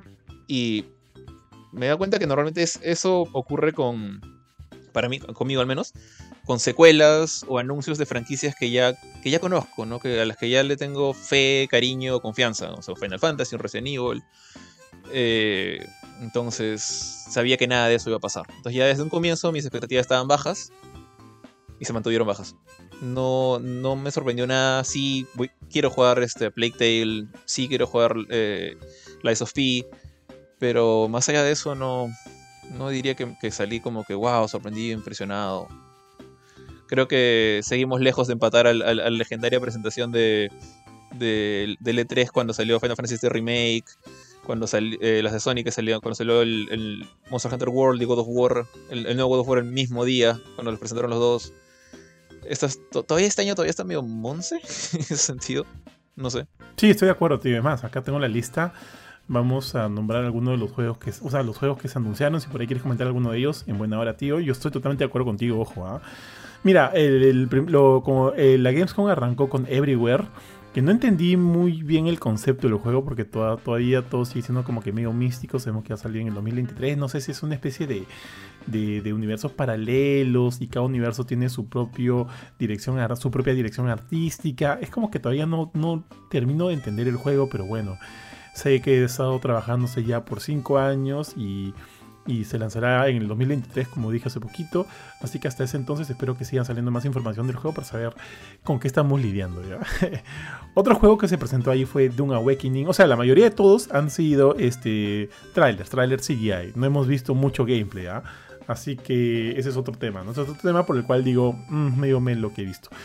Eso sucedió con Doom Awakening. Vimos un trailer cinemático de esta persona en el mundo de dentro de la franquicia Doom, vemos arenas, vemos eh, eh, estos, estos, estos gusanos gigantes, pero por lo menos sabemos que esta va a ser un, va a ser un MMO de mundo abierto del tipo survival.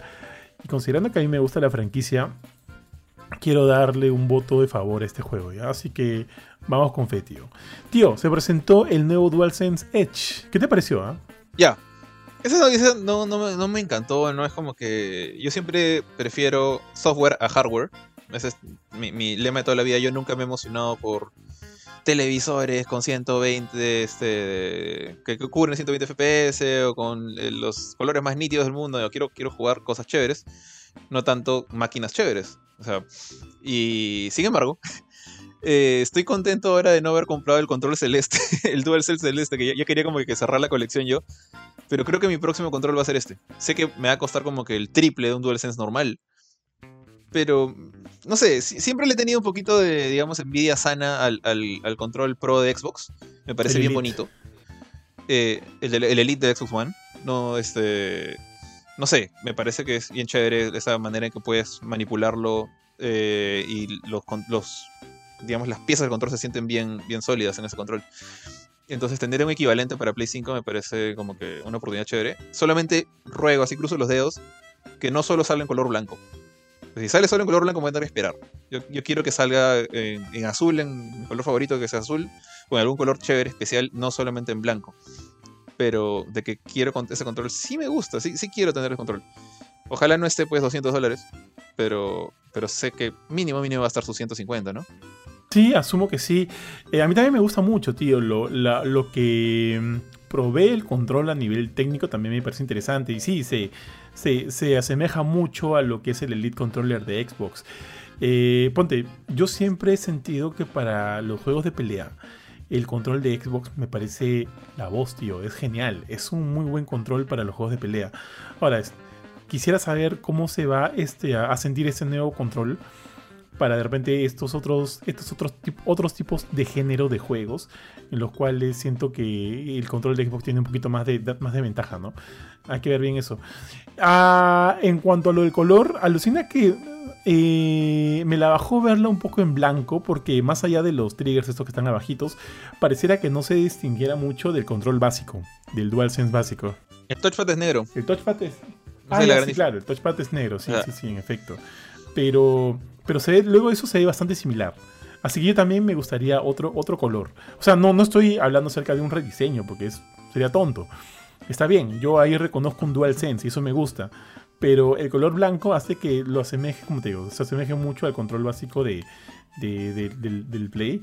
Así que quiero como que algo más distinto. Ponte, cuando tú ves un, eh, un mando Elite Controller de Xbox y un mando de Xbox eh, regular, si notas la diferencia a leguas. ¿ah? Se ve recontra premium, recontra, recontra premium el, el mando Elite. Así que quisiera ver eso acá. Salvo, salvo eso, este, me gustó mucho. Así que paja, paja. Ojalá no esté tan caro, igual que tú, tío. Ojalá tan caro porque de todas maneras lo quiero comprar. Yo tengo tres DualSense, pero lamentablemente los tres son blancos. Porque me los compré creo que a la, a la semana o al mes del- de tener la Play 5. No tuve la chance de, de llegar a los colores. Pues me hubiera esperado para los colores que están bien, bien bonitos. Porque, hace- porque como que veo tanto blanco ya me duele la cabeza, tío. El Play. Voy a ver si puedo dar en parte de pago el, blanquito que tengo, que vino con el Play, porque me ha venido fallado. O sea, me vino con Tokyo Drift y ya está como que cada vez que lo mando a arreglar, el, Drift de miércoles regresa. Entonces, como que ya le voy a dar de bajita. Y el, negro y el- y el color este Space Red, no me acuerdo que parece como que rojo vino, que es el de Shadia. Los dos están funcionando muy bien. El blanco ya creo que lo va Creo que está por las puras ahí un poquito, entonces ojalá me lo puedan aceptar en, no sé, en polvos. En parte de pago del, del nuevo. Ah, man, ya. Que sea que me baje, me baje unos dolarillos. Yo, yo hice esa jugada con la, con la Series X. Di el One S en parte pago y ya la, la Series X me salió medio, medio baratel. Ojalá, ojalá te, ojalá te atraquen, tío. Este, pero ya, pues. Tío, luego también se anunció, bueno, no se anunció, vimos un tráiler gameplay más de Callisto Protocol que se ve muy bien, tío, me gusta mucho. Ahí es- o sea, como que siento que se enfocó, este tráiler por lo menos se enfocó mucho en el elemento más de, más de sigilo del juego. Vemos como los monstruos estos, es- y este creo que es el gimmick que va a tener este juego. Le disparas, o sea, los disparas, pero si no los terminas de matar, estos siguen mutando y te van a seguir atacando, ¿no? Vemos como, eh, creo que le vuelan la cabeza a uno de ellos, pero sacan unos tentaculitos de ahí, y se- la cosa se pone bien chévere. Si este es el gimmick, atraco, tío, atraco por completo. Me gustó, me gustó bastante. Este, tío, si quieres, me- si quieres comentar algo, métete nomás, ¿ah? Yo voy a leer. No, pero es el. eh, Justo decir, ¿no, no es más o menos el gimmick de, de Dead Space? Sí, pero no mutan, o sea, siguen avanzando, ¿no? Si es que no, si es que no los no, no matan los limbs. Acá pareciera que como que mutaran. Y eso me gusta, o sea, me dio esa impresión. No sé si estoy equivocado. Eh, creo que sí, sí cambió el, el- bicho. Estoy, dando, estoy dándole acá justo play al, al tráiler. Y, o sea, lo, lo- le, le quita la cabeza y luego como que saca unos tentáculos. Me da la impresión. Acá estoy viendo. Sí, se le- o sea, como que se regenera y... Sí, ¿ves? Tiene como que tentáculos en la, en la, en la, en la- en el cuello y luego te sigue atacando como tal. Y luego, bueno, vuelve a sacar la cabeza. ¿Se regeneraban así los necromorfos? No, o sea, simplemente, o sea, si tú por ahí le, le quitabas la pierna a uno, el weón seguía avanzando, seguía avanzando hasta matarte. Cojeaba. Sí, pero acá se regeneran, hace Sí. la de pícoro, tío. Y se ve bravazo. O sea, me gusta, me gusta eso, ¿ah? Pero. Pero no regenera la cabeza. Es- Eso, sí, la- lo pierde. Lo, el- el- al pata, al, pata, al, al monstruo que le quitas la cabeza, sí se queda No, sin no, no, cabeza. y se regeneró la cabeza. ¿Sí Sí, regeneró? regeneró, estoy viendo acá. O sea, tiene tentáculos, eso, o sea, como que, no tentáculos, digamos que sus tripitas que salen de la cabeza hasta que hace como que un movimiento y ¡fum! vuelve a salir la cabecita. Ah, se curan entonces. Sí, hace la como te digo, hace la de. O sea, quiero saber si por ende le, le rompes el brazo, también puede hacer. Ah, no, sí, mira. Ah, no, no, no, no. Bueno, déjame ver acá otra vez. Porque no, justo le acaba de romper el brazo a uno de los enemigos, pero luego lo mandó a volar y. Y. A ver, tío, tío, tío. Ah, no, sí, regenera. Oye, se regenera. Es, es un pícoro. Es como el Regenerator de Resident Evil 4. Se regenera por completo y sigue jodiendo. ¿Te acuerdas de los Regenerators, no? Sí, sí. Esos bichos Sí. sí, me dan miedo, bro. En Resident 4. Es como que puta madre. O, esc- escucha su musiquita porque ellos tenían una canción típica, un, un- un sonido, una musiquita típica cuando jugabas en Resident Evil 4 y ya sabías que iban a aparecer. Y decía, puta madre. Entonces que tengan esta, esta habilidad me parece brazo, ¿ah? Chévere, chévere. Bien, bien. Los, los, los Regenerator me acuerdo que era, o sea, son yucas de matar porque tienes que, creo que tienes que dispararles con el sniper en diferentes puntos de su, de su cuerpo que, que solamente los puedes ver con, un, con el visor del Sí. sniper, como que varios corazones, por así decirlo. Eran unos desgraciados. Sí, tío. Oye, bien, bien, muy, muy bien por Striking Distance Studios. La gente, los desarrolladores de The Callisto Protocol, porque están yendo por, por un buen camino. Me gusta, me gusta lo que estoy viendo. Y yo y- creo que me hiciste esta pregunta hace un tiempo. Si tu- tuviera que elegir entre el nuevo Dead Space y esto, puta, tío, The Callisto Protocol all the way. ¿ah? Es lo que quiero jugar. Pero ya. Luego, tío, se, se anunció The Lords of the Fallen. Yo había, o sea, nunca jugué el primero, pero sabía en qué consistía. Y ya nada, se anunció eh, The Lords of the Fallen. Sabía que este iba a ser un supuestamente Lords of the Fallen 2, pero durante el tiempo de desarrollo hubieron cambios y ha sido renombrado como The Lords of the Fallen. Y a salir, y es un reboot que va a llegar para PC, PlayStation 5 y, y las Xbox Series X. No va a llegar para consolas de pasada generación. Eh, tío, este juego me encantó. Moving Out 2. La 1 me encantó, lo jugué con Mila. Me pareció un juego lindo, muy, muy divertido. Ahora, va, ahora vamos a tener la secuela. Que tengo entendido que va a tener este. Va a ser crossplay. Va a tener juego este, online. Porque el primero no lo tenía. Y pues obviamente más, más, más de estos chicos de mudanza. Más personajes. Más mapas, más lugares. Pero- dime, dime. No, o sea, sí, sí, yo también jugué ese juego con Shadia y me, me acuerdo que es como que, que estábamos buscando. No, no es por desmerecer este juego, pero en ese momento estábamos buscando algo similar a Overcooked. Ese era nuestro objetivo. Y este juego, si bien tiene similitudes, creo que te da una experiencia distinta. Y ahí como que ahí le doy su mérito. O sea, hace otra cosa. No es Overcooked de mudanza, es. Es este, muy out, es, su, propia cosa. Y es bien chévere, es bien, bien gracioso también. Así es, tío. También se reveló, bueno, no se reveló, se, se compartió un tráiler más de un tráiler más de Howard's Legacy, acá viendo el tráiler de, de cómo el personaje puede utilizar la- las artes oscuras, porque utiliza un, cru- un, un crucio, tío. Y yo tengo un elemento medio de amor-odio con este juego porque no me termina de convencer. O sea, a mí me, gust- me gustaron las películas, me gustaron los libros de Harry Potter. No me considero un Potterhead, como de repente lo es este, el buen Panchito o, o- Ari. Porque hay cosas que no me terminan de cuadrar de este juego. No sé si no me gusta mucho cómo luce, pero. Pero no sé, no sé, tío, no sé. Hay algo que no- hay algo que me descuadra. Pero ya, pues ya Panchito nos dirá si, si, si al final resulta ser no un buen juego. Mira. dime, dime. Yo siento que para hacer un mundo tan complejo como el de, el de Harry Potter, eh, que ya era, por cierto, este, ya me ha hecho ver las películas, nos falta solamente la 7 parte 1 y 7 parte 2. O sea, Ah, la hasta la miércoles, 6. ¿sí ¿Te han gustado?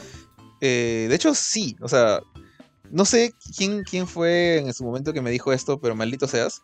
La 1 es la peor de todas. Así, esa es mi opinión desde ahorita, al menos hasta ahora, la 1 y ahora entiendo por qué nunca quise ver la 2. habiendo, viendo, habiendo visto las seis primeras en retrospectiva, la 1 es la más débil, es la más aburrida. Entonces creo que por eso es que dije, no quiero ver esto, porque la 1 es Cenicienta. Sorry, es, es, es, un chivolo que lo trata mal su familia y descubre que tiene poderes especiales y lo lleva a un mundo mágico feliz. De ahí la cosa se pone chévere. O sea, a partir de la 3 más o menos, la 2 también es medio monce. Pero la 3, 4, 5 y 6 sí me han gustado diría que recién podría ser que me ha encantado a partir de las 5. Eh, pero la 3 y la 4 es como que ya, ok, acá hay algo. Acá ya no me están simplemente vendiendo el, mundo mágico, me están diciendo que hay una historia que se lleva a cabo en ese mundo mágico. Y eso es lo que me gustó. Y ahí está mi problema con este juego. Eh, de lo que he visto en el trailer, todavía no me, venden la idea de te metes en Hogwarts, te metes en la magia de Hogwarts, vas a ver los, bichitos, los hechizos. Hay un poquito de, drama con ese tema que, dices, ¿no? De los hechizos este, oscuros, los, tres, los tres cruxex, creo que se llaman, ¿no? Los, los hechizos prohibidos. Eh, entonces, hay algo chévere ahí. Pero creo que tratan de venderte algo que conmigo no cuadra, que es lo chévere, entre comillas, del mundo. A mí el mundo de Harry Potter me parece bacán, pero no me parece impresionante. O sea, no me, no me parece bravazo los, los monstruos, me parecen ok. Los, las criaturas, ponte estos, este, los hipogrifos, el hipogrifo flaco, que nunca me he perdido el nombre, que es este, que es el, la, montura de preorden que está en este juego. El, ese. O el tema de las, de las serpientes, que con las serpientes y que eso es algo loco. No, o sea, eso no me interesa. Honestamente, su, su universo no me parece tan chévere. Lo que me gusta es el, tema, la historia esta del, juego entre Voldemort, este, Dumbledore, Harry, todo, eh, cómo se desarrolla la conexión entre esos personajes. Eso es lo que me parece chévere. O sea, podría haber sido una historia en el espacio y hubiera funcionado conmigo. Entonces, este, este, este en cambio te vende el, mundo mágico, la magia, las varitas, los hechizos. Y eso no me, me parece. Veo y es como que, ok, es otro looter shooter. Eh, y eso es lo que no me está gustando. Claro, como es presentación, siento que de repente se parece mucho a la primera de Harry Potter, pues no. Conocer cómo es este mundo, más, mira, hay, hay estas clases. Y que se. Mira, ojo a nivel de películas, a mí la 1 en su momento me gustó un montón y ahora la veo y le guardo cariño. No sé si sea la más débil de todas, porque siento que es una buena presentación para este mundo y tiene esos elementos oscuros, ¿no? Porque la última parte, cuando ves que Voldemort está ahí, es, es medio creepy. A mí sí me gustó en su momento y ahorita siento que se mantiene. La segunda también me gustó, creo que tiene cosas interesantes, pero como que siento que se repite la misma fórmula de la primera, ¿ya? Y ahí de repente puede comenzar a, gastarse un poco. Pero me gustó. La tercera creo que es mi favorita. La del prisionero de Azkaban. Eh, esa es mi favorita. Me encanta esa película, tío. Me encanta. Me parece muy, muy buena. Se siente más oscura, se siente este. Se siente bien, está muy bien construida. El, el director fue Alfonso Cuarón, pues ese pata es un capo, es un capo. La cuarta, que es el cáliz de fuego, también me gustó un culo, ¿ah? porque también nos, nos provee algo distinto, ¿no? Nos provee algo distinto de lo que ya habíamos visto de las otras tres. Ponte, yo la siento que la primera y la segunda se parecen mucho. Por eso la segunda como que no me llega a cuadrar del todo. La tercera... Es verdad. De, hecho, de, hecho, la segunda ni casi no me acuerdo de lo que ocurre en la segunda. Es del, del basilisco. Porque se me, se me, claro, se me cruza mucho con la 1. Porque es prácticamente lo mismo, solamente que en lugar de Basilisco en la 1 está el eh, Cerbero. Eh, en lugar o sea, el, malo, o sea, Voldemort sigue sin estar presente, sigue como que manipulando las cosas a través de un proxy. La 1 y la 2 son muy, muy similares. tal cual, tal cual, tío. Por eso la 3 siento que proponían algo totalmente nuevo y me gustó. La propuesta me gustó. No solo a nivel de, historia, sino también cómo te presentan la historia, cómo el director prefiere utilizar estos elementos un poquito más oscuros que van, que van acorde a, a, lo que quiere contar, cómo pone la cámara. Me gustó, tío. La 3 me parece, para mí es la mejor. La cuarta también me gustó mucho, cómo inicia, ¿no? Todo eh, la serpiente Nagini como que moviéndose por ahí y todo, y todo bien oscuro. Yo sentí que, esa película me reflejaba, me, reflejaba tal cual lo que yo había sentido cuando leí el libro, esa parte, ¿no? Como todo empieza así, moviéndose tan, tan triquiñuelo. Y, y esa parte de la 4 donde como que el mundo se comienza, comienza a crecer un poquito más, ¿no? Conocemos a los, a los Death Eaters, que son los mortífagos, regresa Voldemort y puta, tío, yo que soy un loco. Tengo ahí mis, rasgos, mis rasgos autistas, tío. Me, me aprendí todo, todo el diálogo de cuando Oye, lo tengo en mi, memoria, todo el diálogo de, de Voldemort cuando regresa y todo. Lo tengo ahí, tío. A veces lo repito cuando estoy con él, así por hacer chongo. Y, dime, dime. Es más o menos como lo que, lo que tú dices. O sea, la 1, 2. Eh, la 1 y 2 son construcción de mundo. La 3 y la 4 ya empiezan a, a decir, ok, ya te presentamos el mundo. Ahora esta es la historia que vamos a contar. Acá están los buenos, acá están los malos. Sí, pues. Y a mí me gusta más la 5 y la 6. Es- al menos ahorita son mis favoritas, porque no he visto la 7. Pero la 5 y la 6 son las que más me gustan porque siento que son el Imperio contraataca. siento que son cuando chancan a los héroes. O sea, en, en la 5 muere Sirius, en la 6 muere Dumbledore. Es cuando los, los tienen en el peor momento. Ves que aparentemente Snape los ha traicionado. Entonces es el momento más duro para los héroes. Es a ver cómo se levantan de esto. Sí, Y eso, eso es lo que normalmente a mí me gusta. Entonces creo que por eso que son las que más me han sí, gustado. sí, es tal cual lo dice. Mira, yo en verdad no le tengo mucho cariño a las 5, ¿ya? Salvo la última parte de las 5, cuando, cuando Sirius muere. Todo lo anterior me parece un poquito pesado, un poquito pesado. No, sentía que, o sea, se me hacía un poco lento.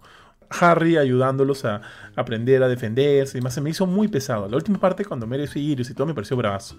Pero yo siento que de repente la 5 no me gusta mucho. La 6, luego de la 3, es mi favorita. Me parece genial esa película, tío. Me parece genial. Con la muerte de Dumbledore. Esta, esta, esta, esta supuesta traición de, Snape. No, no te voy a contar más.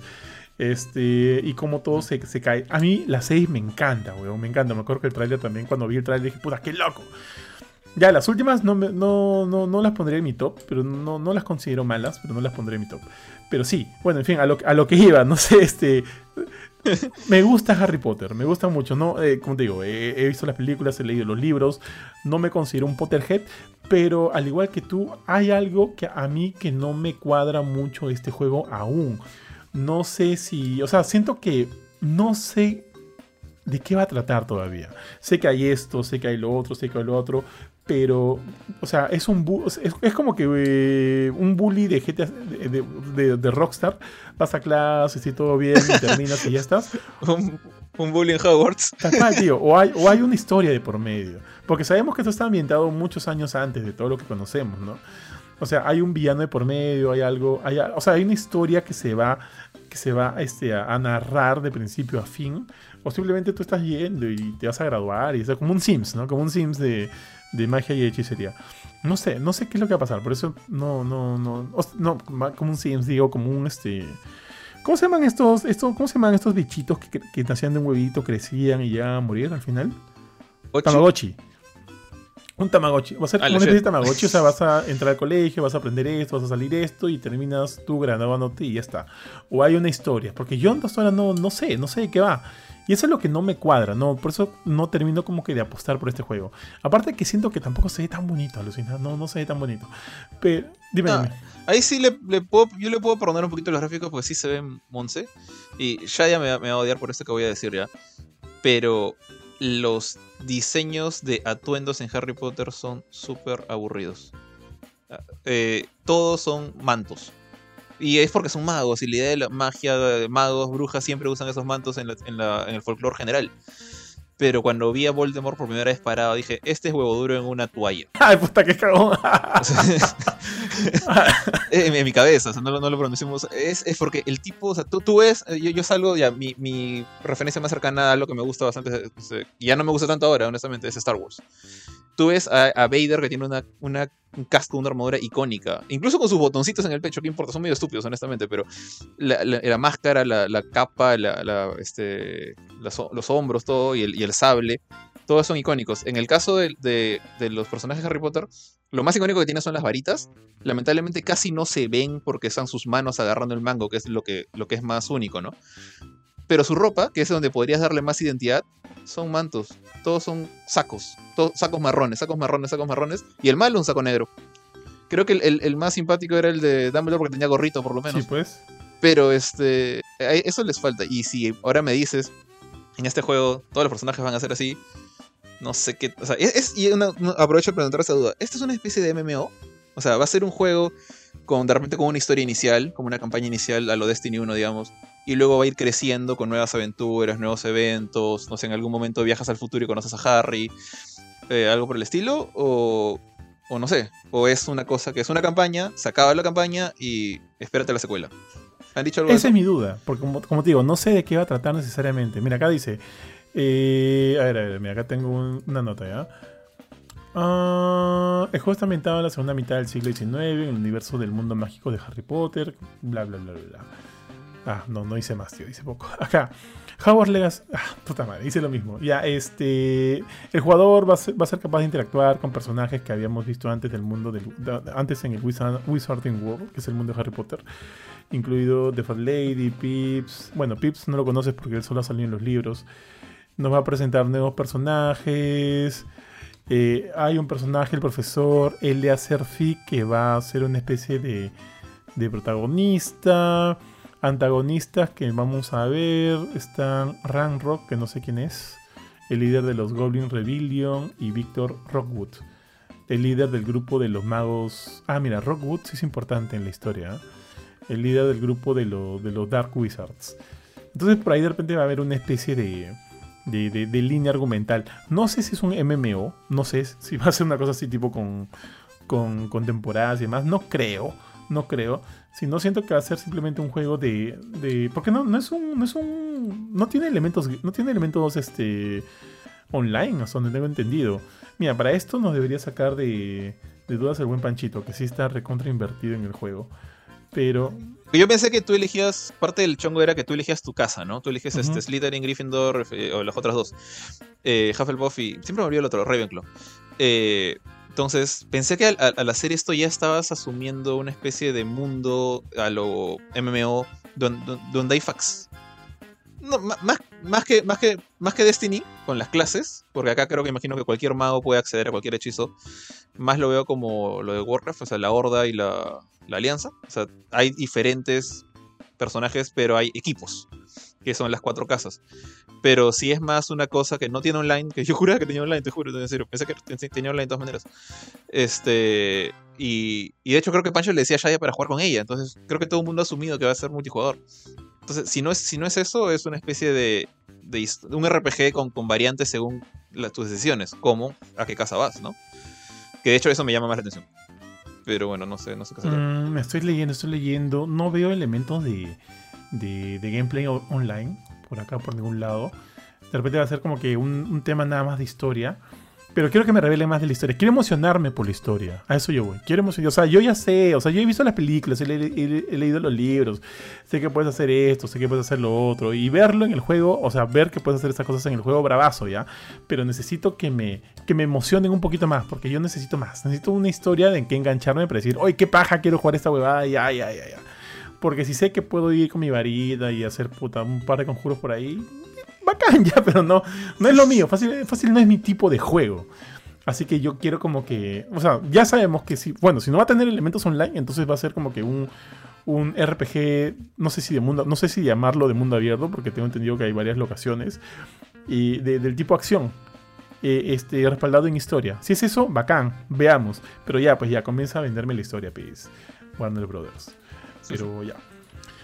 Pasemos al siguiente tío, lo vamos a pasar de largo porque es New Tale from the Borderlands de la gente de Telltale Games que está volviendo al ruedo. Sabíamos que tuvo problemas por un tiempo, pero ya sabíamos que regresaron porque estaban trabajando en la secuela de The Wolf Among Us y también ahorita han presentado New Tale from the Borderlands. También presentaron otro que ahorita no, no, no recuerdo el nombre.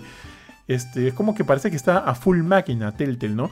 Pero lo malo de ellos, ¿sabes? Que yo siento que en un momento llegaron a hostigar bastante porque sacaban sacaban juegos de, de varias IPs. En un momento salió de Game of Thrones, salió este de, de Guardians of the Galaxy, salió obviamente los de The Walking Dead que sí me parecen como que los mejores que tenían, sacaron de The Borderlands y siento que llegaron un poquito a, a, este, a, a hostigar la industria, ¿no? a saturar un poco la industria y por ahí tuvieron los problemas y sabemos qué es lo que pasó al final con, el, con la compañía, con Telltale. Bueno, ahora han vuelto al ruedo y ojalá que bueno, esta vez les vaya, les vaya bien. En fin, tío. Tío, eh, DLC de Dying Light 2. Hay otro juego acá que se llama Tortuga a Pirate's Tale que no, no me mueve ni, un, ni el más mínimo, tío. O sea, Dime. y- es otra especie de, de Skull and Bones, una de esos. O sea, no, no sé qué esperar. Sí, una especie, Y no sé por qué tiene ese nombre tan una especie de chistoso. Sea of Thieves, de Skull and Bone, no sé, tío. No, es un juego de estrategia, pero, pero, o sea, con temática pirata. Pero, en fin, no, no es lo mío. De ahí, tío. Bueno, no, no. Sorry, sorry, dime, dime. No te voy a decir, en, en mi caso tampoco. O sea, nunca he sido fan de los piratas. De hecho, como que punto aparte, ahora que anunciaron que la próxima temporada de Destiny va a estar basada en piratas, creo que me han quitado las ganas de, de meterme. Ah, sí. Así que. Y no he visto ni una de Piratas en el Caribe justamente por mi, mi desagrado hacia la temática pirata. Eh, entonces, ah, uy, me lo- también, también creo que lo voy a tener que. Ah, aunque yo te diré que Lightfall sí me llamó la atención, ¿ah? Se veía bonito. No, el Lightfall es el otro año. Eso, eso sí se ve bravazo. Ah, Pero ese es el sí, otro año. 2003. Yo me refiero a la temporada de ahorita. eh, La que empezó este martes. Empezó una nueva temporada y tiene ¿Cómo se llama? pirata. Season of Plunder, creo. Ah, me cagaste. Porque Lightfall, que también pudimos ver un tráiler en ese mismo día, este, se, ve, puta, se ve bien bonito, tío. Me gustan esos neones. Es más, por un momento dije, ¿esto es Destiny? Han cambiado bastante la, el, el arte. La... Dime, dime. No, tienes razón. O sea, te, te- toda la razón. Es, es, es una cosa rara. Cuando, cuando vi eso dije, pucha, han, han renovado Destiny de una manera brutal. O sea, yo, yo esperaría esto de, un- de la primera campaña de un Destiny 3. Eh, no, no solo ahora todos son Spider-Man porque tienen este gancho verde brillante que se ve bravazo, sino que han metido incluso una. No sé si viste el, eve- el evento de Bungie, que han anunciado que ahora hay otro tipo de personas, así como los Guardians, pero hay otro que no me acuerdo cómo se llaman. Se, Serafin, Serafin. ¿Lo qué? No, es. es Strand es el Ah, poder. Strand es el Ah, nombre ok, del poder verde. Pero hay, hay otro grupo que vive, vive. Esta ciudad en la que estás yendo en Lightfall es una especie de Coruscant, como una ciudad este, súper tecnológica, súper viva, no está abandonada, no está en ruinas. En- está, está en Neptuno. Sí, la, la ciudad no me acuerdo cómo se llama, pero está en el planeta Neptuno. Y este y hay un grupo de, digamos, pseudo guardianes. Neumuna. Ahí. Ya. Entonces, eso me pareció bacán, que hay otra facción de gente que pelea, digamos, por lo mismo que nosotros, pero que no son muertos vivientes Ujú. horribles. Pero, no sé, sentí que el, el mundo estaba creciendo un montón y dije, pucha, qué chévere esto, hasta que anunciaron, el, hasta que mostraron el precio de Lightfall. Y dije, no, me voy. ¿Cuánto está? La, la versión con todas las temporadas está 120 y pico dólares en Ah, la PlayStation. Y en Steam, agárrate en Steam, 150 soles. Puta, tío, ya. Vamos. La diferencia es brutal, es ridícula. Ya es como que. O sea, si, si es que se lo juego, lo voy a jugar en Steam, porque no voy a pagar 120. O sea, yo estaba acostumbrado a pagar mis 80 dólares por Destiny al año. Eh, este último año no lo pagué porque tan, tampoco jugaba el, el año anterior que dije, estoy perdiendo plata. Y ahora me dices que va a pagar más. No, ya fue. O sea, o, o lo juego en Steam o no lo juego. Pero que se ve bonito, se ve muy Mira. bonito. Lo tengo que voy a poner acá Destiny 2. Eh, ah, me sale Eclipse, me sale esto otro. Pero está, ya está para precomprar. Estoy buscándolo acá. Eclipse es Lightfall. Solamente que así, así lo han puesto en, Steam- en español. Aquí está Lightfall. A ver, seleccionar una opción de precompra. Destiny 2 Eclipse está a 85 lucas. Y Destiny 2 Eclipse. No, pero dime, dime, dime. con Season Pass. Y- con, y, sí, busca y- la y versión con pase completa. anual está a 175. Ah, pensé que era 150. Bueno, ya. Pero Ah, pero igual, 20 soles más frente a 125 dólares. olvídate, tío. Está más que bien, weón. Es más, si ahorita compro, mira, de compra- comprar, acá dice, comprar Destiny 2, Destiny 2 colección clásica, que incluye Bastión de Sombras que ya tengo, eh, Beyond the Light que ya tengo, Renegade que ya tengo, puta, te sale Que- 40 que- lu- ¿Cómo se llama? 40 Witchwind. lucas, tío. Puta madre, qué barato. Este, pero jugarías en Steam. ¿Tu, tu laptop corre? Nunca le, nunca le he puesto a prueba así. Eh, lo- lo- como- creo que alguna vez te comenté, lo, o sea, lo, más pesado que ha corrido mi laptop ha sido Bright Memory Infinite, Ajá. que es un juego exigente, pero también al mismo tiempo es un juego bien optimizado. Entonces yo lo jugué en resolución bajita. O sea, de hecho, Bright Memory recién he tenido la chance de jugarlo en todo su esplendor en mi Play 5. Eh, entonces, no sé, o sea, de que corre Destiny yo creo que lo va a correr. De que lo va a correr en 1080, ni fregando. que lo va a correr a 60 FPS, ni fregando. Voy a correrlo en el mejor de las cosas a 720 y de repente a 30 FPS. Pero yo creo que lo puede Pero correr. ponte, si lo compras en, en Steam a este precio, si lo quiero, sabemos que es un juego crossplay, ¿lo podrías luego pasar a, a la Play y, y- y llegar con toda la compra hecha o no? No, eh, o sea, puedo, digamos que lo compro en Steam. Y eso para la gente que tenga la curiosidad. El juego es crossplay, es cross save, pero no es cross buy. Ah, qué- en otras palabras, si lo compro en Steam, puedo jugar acá en Steam, puedo avanzar. Mi save está en el servidor, ni siquiera existe el save en la computadora, todo está en el servidor de Bungie. Eh, y puedo jugar con gente de consolas. Puedo jugar en, en- en PvP, PvE con, gente de consolas. Pero si digo, ok, voy a bajarme Destiny en, mi Play 5, lo puedo bajar porque ya tengo hasta, hasta Beyond Light. Pero no voy a poder bajar eh, Witchwind, que no lo tengo. No voy a poder bajar, este obviamente, Lightfall. Y es, probablemente me va a decir tu save, o sea, vas a poder jugar con tu guardián, pero no vas a tener acceso a esto, esto, esto, esto y esto otro, ¿no? Te, te- te bloquean armas, te bloquean niveles. Entonces, es jodida la cosa. Porque ponte, justo mis patas ahorita que están jugando me han dicho que la Rey de Oryx está otra vez accesible y me mandaron fotos, tío. Puta, Ah. qué lindo se ve, weón. Qué lindo se ve el... Si quieres, ya, esa sí te puede servir a ti y a de hecho a mí también. Sí puedes jugar a Rey de Oryx. Desde el martes pasado, o sea, hace unos cuatro días, hasta el martes que viene, que es ahorita, eh, han puesto gratis todo el contenido de Destiny menos eh, Season Pass. O sea, eh, Shadowkeep, eh, Light, no, no, Shadowkeep, Beyond Light, Taken Witch, Taken Witch, no, Queen, están completamente gratis, pero no está gratis los dungeons, no está gratis las exóticas de Season Pass, pero sí puedes comprar, puedes jugar todas las campañas, por ejemplo, y puedes jugar este Rey de Oryx. Y he estado averiguando y creo que te regalan un ítem para subirte la luz, para que puedas jugar al Raid sin, sin dar vergüenza. ¿Cuánto necesitas de luz? Pero... 1535 algo así. Porque justo me lo volví a instalar y estoy en 1300. Estoy cagado. Pero no he visto nada de... Pero no tienes No he el visto ítem. nada de... No, no No he visto nada de... O sea, entré un ratito. O sea, lo dejé descargando, entré y dije, a ver, ¿cuánto está mi, mi personaje? 1300. Pero apenas entré, no es que me hayan dado nada. No sé si que no sé si tengo que ir a la torre y por ahí un patita me va a dar. De repente tienes que ir a la torre. Sí, sí. Porque me, me gustaría, pero también te soy sincero, puta, que recuerdo muy poco la, la Rey de Oryx. ¿ah? Pero me gustaría jugarla. Justo mis patas, como te digo, de- del grupo acá de los Lighthounds, estaban mandando screenshots de lo que era la, la, la Raid. Puta, tío, qué feeling volver a verlo, ¿ah? Qué feeling. Eh, yo, yo, yo, iba, yo soy Hunter, o sea, mi Hunter es mi main. y yo tenía que hacer mi, el chongo de los, de los saltitos, llegar y puta, me encantaba. Me encanta. eh, ponte, la Raid de Oryx está en- entre mis top 3, ¿ah? de todas maneras. Bueno, o sea, ahorita está disponible y solamente es el martes, creo, que está gratis. No sé cuánto tiempo estará activa la red de Oryx.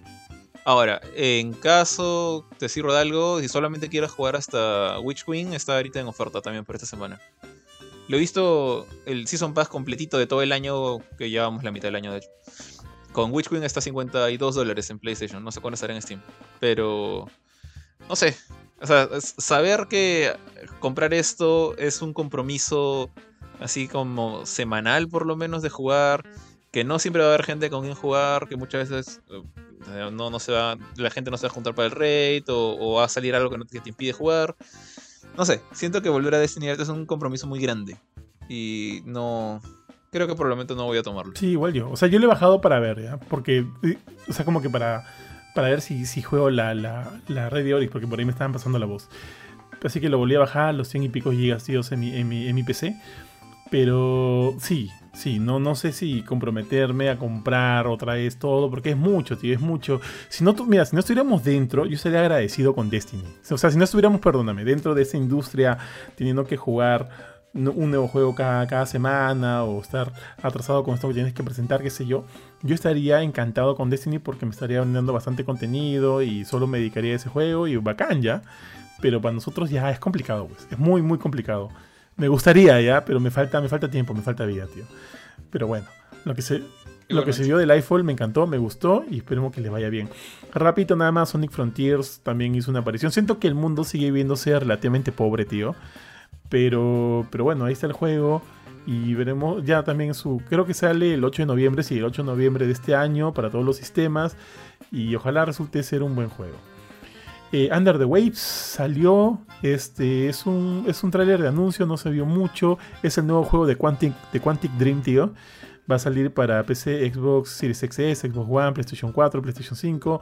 No hay todavía palabras acerca de su juego de Star Wars que están haciendo, que asumimos va a salir 2025-2026 por los muchos problemas de desarrollo que han estado comentando. Así que ahí está. Eh, puta, tío, este tráiler sí me pareció Gothic Goat Simulator 3, tío, se ve cae de risa. No he, jugado ninguno de los anteriores, ¿ah? Pero esto se ve cae de risa, weón. ¿Tú lo manjas? O sea, ¿has jugado? Sí, ten- tengo God Simulator 1. Pero solamente hay uno. Parte de la, de la gracia de esto es que no existe God Simulator 2. Le han puesto 3 porque les pareció chistoso a los creadores. Y es parte del, del encanto de esta, de esta fran- No sé si sirve franquicia, porque solo tiene un juego. Pero este. Se han saltado al 2. Porque querían hacer algo más chévere. Entonces el 3. Esa es parte de la broma. Y es un mate de risa. Honestamente, el, el juego, eh, el 1 es, es divertido. Lo malo es que. Para mí, lo malo es que el 1 es un sandbox. Entonces es mucho de te dan misiones como, no sé, espanta a 30 personas o hace una explosión lo bastante grande, eh, róbate X cosa y, con eso cumples misiones, te dan tus puntitos y te dan más misiones. Entonces era un juego super indie, barato, lleno de bugs. De hecho, el desarrollador dijo, no, yo dejé los bugs porque me parecían chistosos. Y, y está es super buggy, pero a propósito. Pero bugs no de bugs que se me cuela el juego, sino bugs de mi cabra atravesó una pared, este, la lengua de la cabra se estira por 20 metros, cosas así. Entonces es un juego para chonguear. No sé si el, nuevo, el tercer juego, entre comillas, va a ser algo más formal con, con elementos de gameplay más complejos, de repente niveles, campaña. Porque al, primero le pusieron un montón de, de, expansiones. Le pusieron expansiones de zombies, expansiones en el espacio. Eh, parecía a los Sims, ¿ya? Pero bueno, ojalá le vaya bien a este, ojalá puedan hacer algo más, un poquito más complejo sin perder la locura de, las cabras. Y bueno, no sé si yo lo jugaré, honestamente no sé, no sé si ya, creo que ya estuve, ya estoy, ya tuve suficiente de cabras. pero eh, el juego fue, fue gracioso en su momento, ojalá le vaya bien a ese también. Sí, sí, buena, buena, buena voz, tío. 19 de septiembre, Return to Monkey Island, que se ve bonito. Moonbreaker, que no sé muy bien de qué es ese juego, llega para Early Access el 29 de septiembre. Friends vs. Friends, que creo que tú me hablaste de ese juego, ¿no? Que te pareció interesante. Que es una especie de FPS que, que luce bien chévere. No sé si te acuerdas, son como que personajes animados, habían animales antropomórficos disparándose, que se ve bien pajado. Eh, no, no me acuerdo de ese. Ah. Pero ya. Ah, mira, te voy a mandar el, el, trailer solo para que te acuerdes. Porque igual voy a, voy a pasar a otro juego. A ver, ahí te lo mando. Sí, dale, dale. es el Ice of P, ya hablamos un poquito, se ve bien paja. Siento que Pinocho está mucho ahorita, no en el, en el, eh, no en el imaginario, sino en el, en, en, en el medio. No solo está Lies of P, se va a estrenar el Pinocho live action de Disney, se va a estrenar un Pinocho de Netflix de, de, Benito del Toro, tío. O sea, como que tenemos Pinocho para rato, nos vamos a saturar un poquito, creo. Este juego se ve muy bien, tío. Se ve muy bien y lo quiero jugar de todas maneras. Otro juego fue Stranded Alien Dawn, que tampoco sé de qué va, porque solo vimos un tráiler cinemático. Pero bueno, ahí está. Atlas Fallen, eh, que es el nuevo juego de la gente de Deck 13, que de, bueno, este, publicado por Focus Entertainment. Le tengo fe a la gente de, de Deck 13. De hecho, eh, Atlas Fallen hasta por momentos me recuerda un poquito a Forspoken. Yo pensé que estaba viendo Forspoken. Se ve interesante este juego, se, es distinto a lo que el Deck 13 ha hecho anteriormente, así que ojalá le vaya bien. Homeworld 3, tío, que no conozco mucho este juego, sinceramente, así que lo dejo. Tío, tu juego, tu juego, este gacha por excelencia, Genshin Impact ya sacó su, versión 3.0. No sé si lo has jugado, pero sé que el chino ha estado ahí. Este, Philip ha estado recontra enviciado con el juego. La otra vez me lo encontré, me dijo que estaba jugándolo. Yo ya tiré tierrita Genshin ya. No. No es, no es tanto de mi devoción. Tiene, tiene un, problema con el que no, no estoy de acuerdo por nada. Que es que.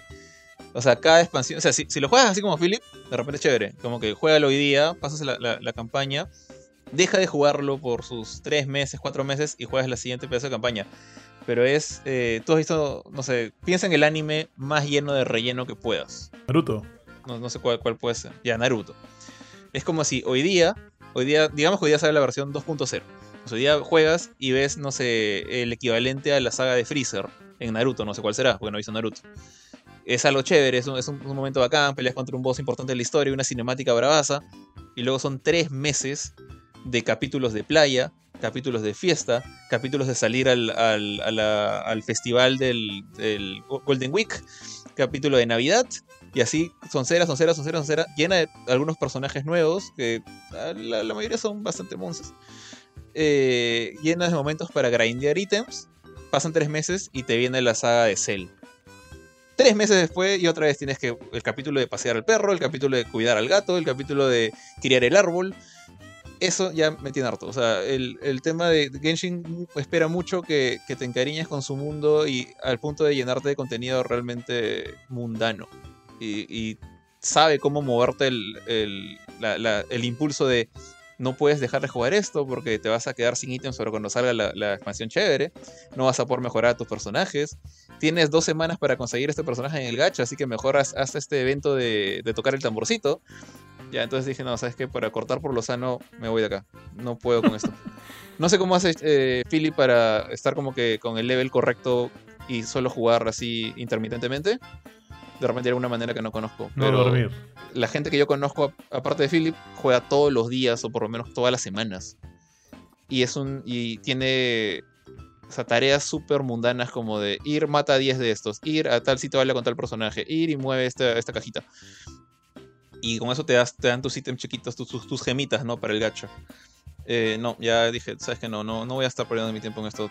Ya, ya, ya perdí bastante, llegué hasta el punto de la historia. Me hubiera encantado que la historia siguiera, pero me, pusieron el, el relleno de Naruto por tres meses y ya no, no lo aguanto. Ay, tío, pucha, no. Menos mal nunca le metí. Pero bueno, sabes que Philip tiene un sueño bastante ligero, así que por ahí de repente compensa, men. Porque. Puede ser. Pero lo puede jugar en su celular, ¿no? O sea, tiene, tiene celulares súper avanzados, el que de repente corre muy sí, bien. el juego. probablemente. Bueno, también está Honkai Star Rail, tío. Es de la misma gente de, de Genshin. Honkai, Honkai tiene, tiene tres juegos. Bueno, están, están anunciando dos juegos nuevos frente a los dos que ya tenían. O sea, siguen dándole apoyo a Honkai Impact Third, que es el de móviles, a Genshin Impact, que es el móviles y PC y consolas. Y este ahora están anunciando Honkai Impact Rail, que es, eh, su RPG por turnos. Este no es de acción como Genshin, es por turnos. También es gacho.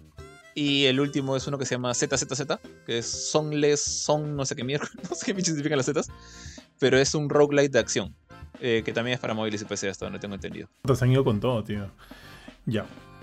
High on Life, que es de la gente de, de Rick and Morty. Me gustó, me gustó lo que vi. Heartspade Shipbreaker, ¿qué es esto, tío? Dice que va a salir para Play 5 en las plataformas de esta generación. Sale el 20 de septiembre. Aguanta, ¿cuál es este? Me llama la atención un toque, un toque, un toque. Oh. Heartspade Shipbreaker. Ah, ya, no es, parece como que una especie de construcción espacial. Ah, ya, sí, creo, que- creo que sé cuál es. Es uno que, que es como de que tú eres el astronauta y tienes que estar arreglando la nave. Parece que sí, sí, sí. Sería interesante, ¿ah? Pero no, no sé si tendría la, la, la paciencia. Ya, este es el otro juego de Telltale, de Expanse. Ay, sorry, sorry, sorry. De, que creo que está este, basado en una serie de TV. Eh, pucha, como te digo, Sí, parece que eso, está yendo con, no está yendo con todo, ¿ah? Así que bueno, es otro juego.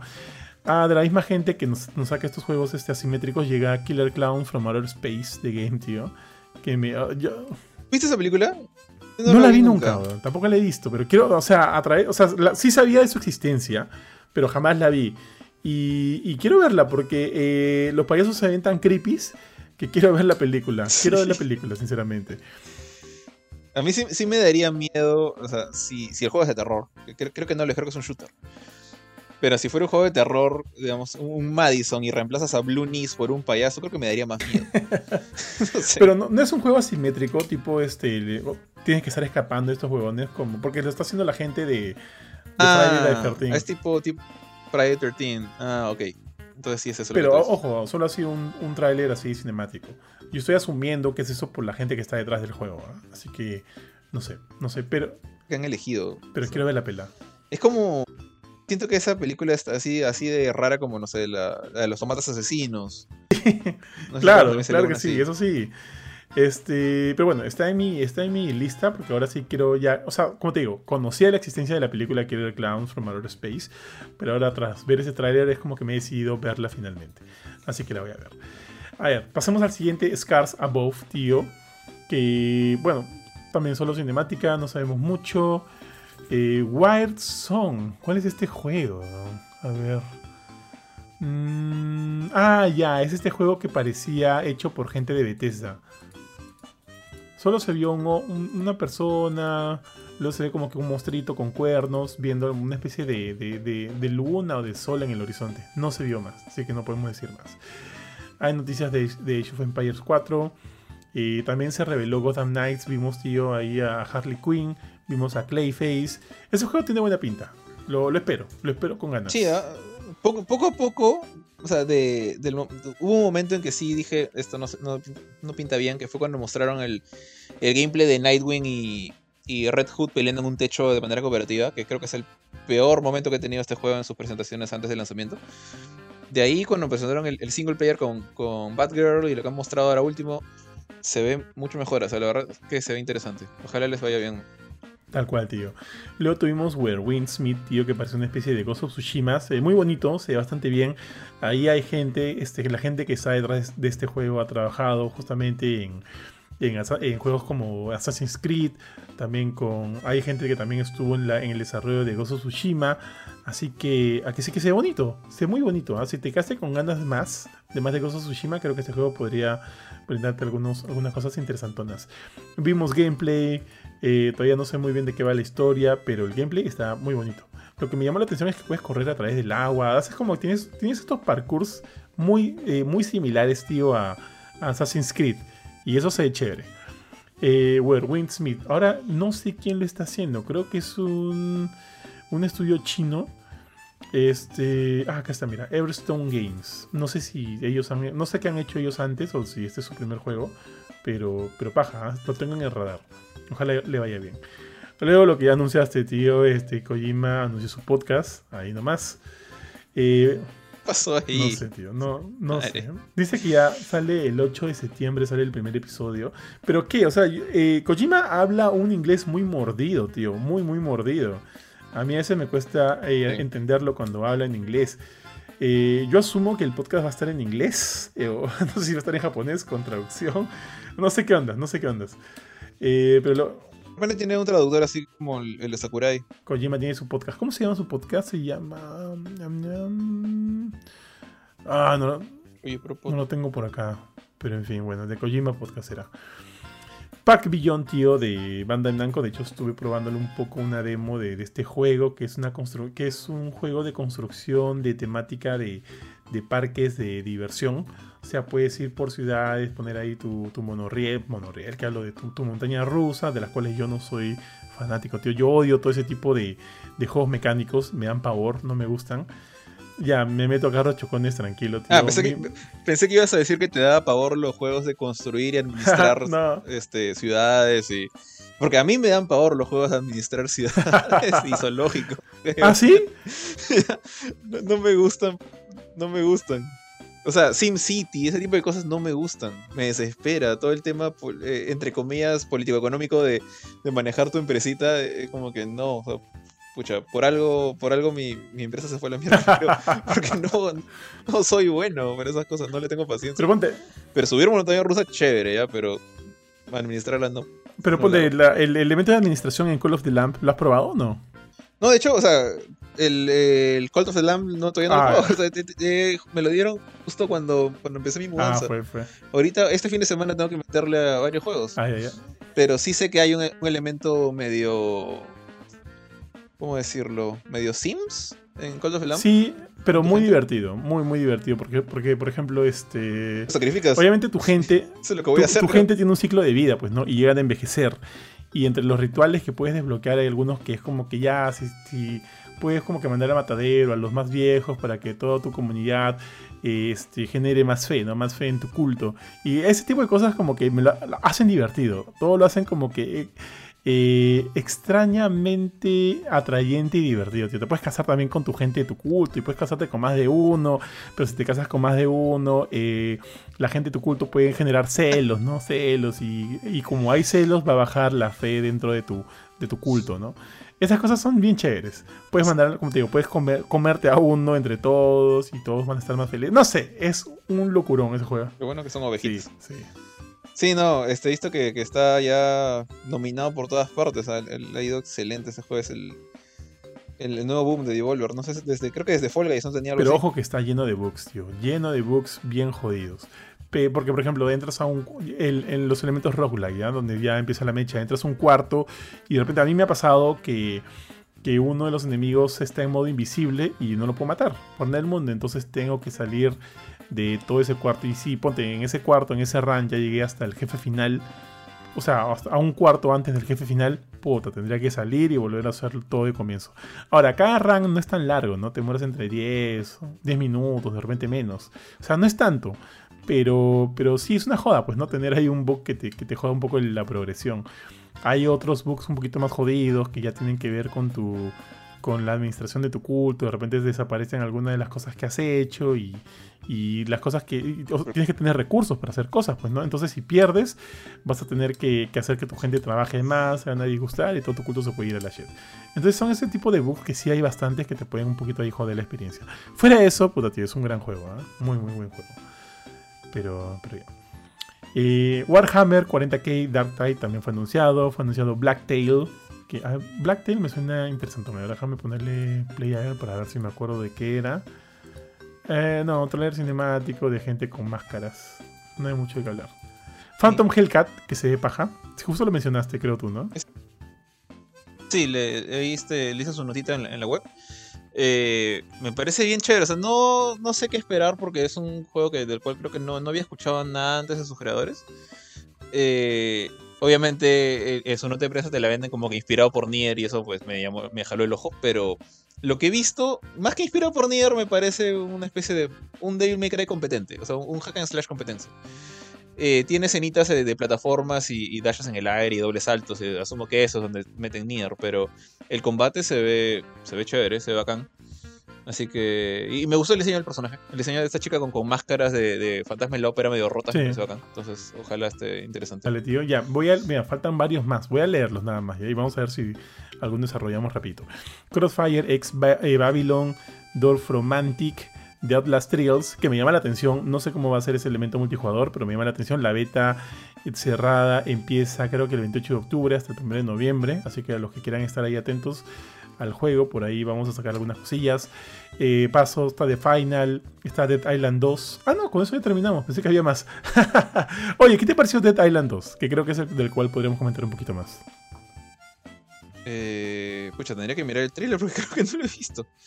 No jodas, ¿en serio? Eh, ya, vean, lo que a mí, lo que a mí me gustó y, siento que era lo que hablamos, me acuerdo en algún momento hace meses cuando hablábamos de, de Dying Light 2, que este juego lo que debía hacer es ir full ridículo, ¿no? Full ridículo para que tenga ese elemento distintivo y sea chévere.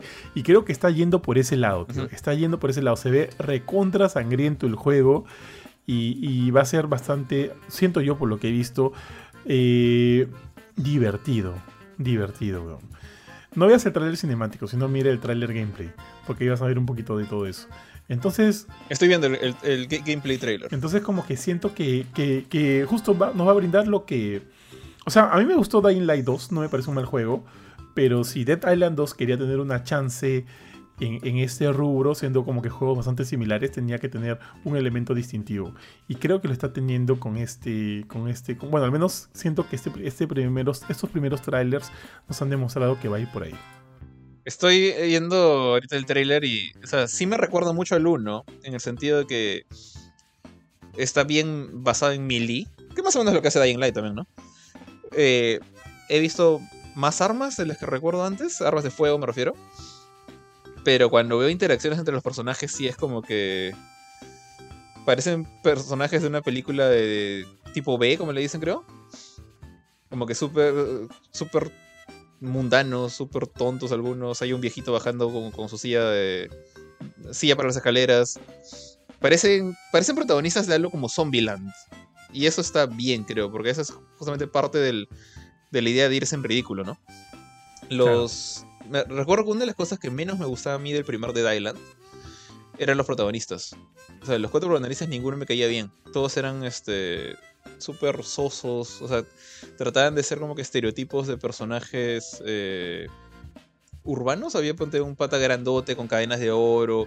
Estaba una chica creo que era recepcionista del, lugar del, del, que era una especie de resort, ¿no? De Island 1. Eh, una, creo que una policía, y todos tenían problemas que habían sido, habían perdido el trabajo, habían estado en un divorcio, no cosas así como que personajes que podrías como que hasta incluso repudiar entre comillas. Eh, yo prefiero que sean personajes tontos, pueden ser, para que sea esta una comedia como Zombieland una vez más. Pero no tienen por qué ser personajes desagradables. Al menos a lo que he visto ahorita no se ve mucho de qué personajes son los protagonistas. Creo que tienes un protagonista sin rostro porque siempre estás mirándolos a ellos desde un punto de vista de alguien más. Veo una, una chica este, que se ve súper regular, otro pata que parece este como, como una especie de cantante, un rapero, y el viejito, el viejito que está en su silla, en su silla de las escaleras porque no puede subir las escaleras. Asumo que son NPCs, no creo que puedas manejar un pata que no puede caminar. Mm, bueno, no sé si ellos, pero sé que van a ser seis personajes disponibles y puedes elegir a uno de ellos. Ah, sí, ya, ok. Este, pero nada, no sé, todavía no me convence, pero se ve bonito, se ve simpático, se ve más o menos como una evolución de lo que ya hemos visto. No sé qué habrá pasado con el tipo del trailer anterior, ¿te acuerdas? El, primer trailer que salió el tipo ah, corriendo y que lo seguían los zombies mientras está con los audífonos. No lo veo en ningún lado. Pero no, no sé, no creo que sea lo que me encantaría jugar, no me muero por jugarlo. Así como tampoco me moría por jugar Dying Light 2. Pero creo que, creo que respeta la idea que teníamos, ¿no? Sí, tal cual.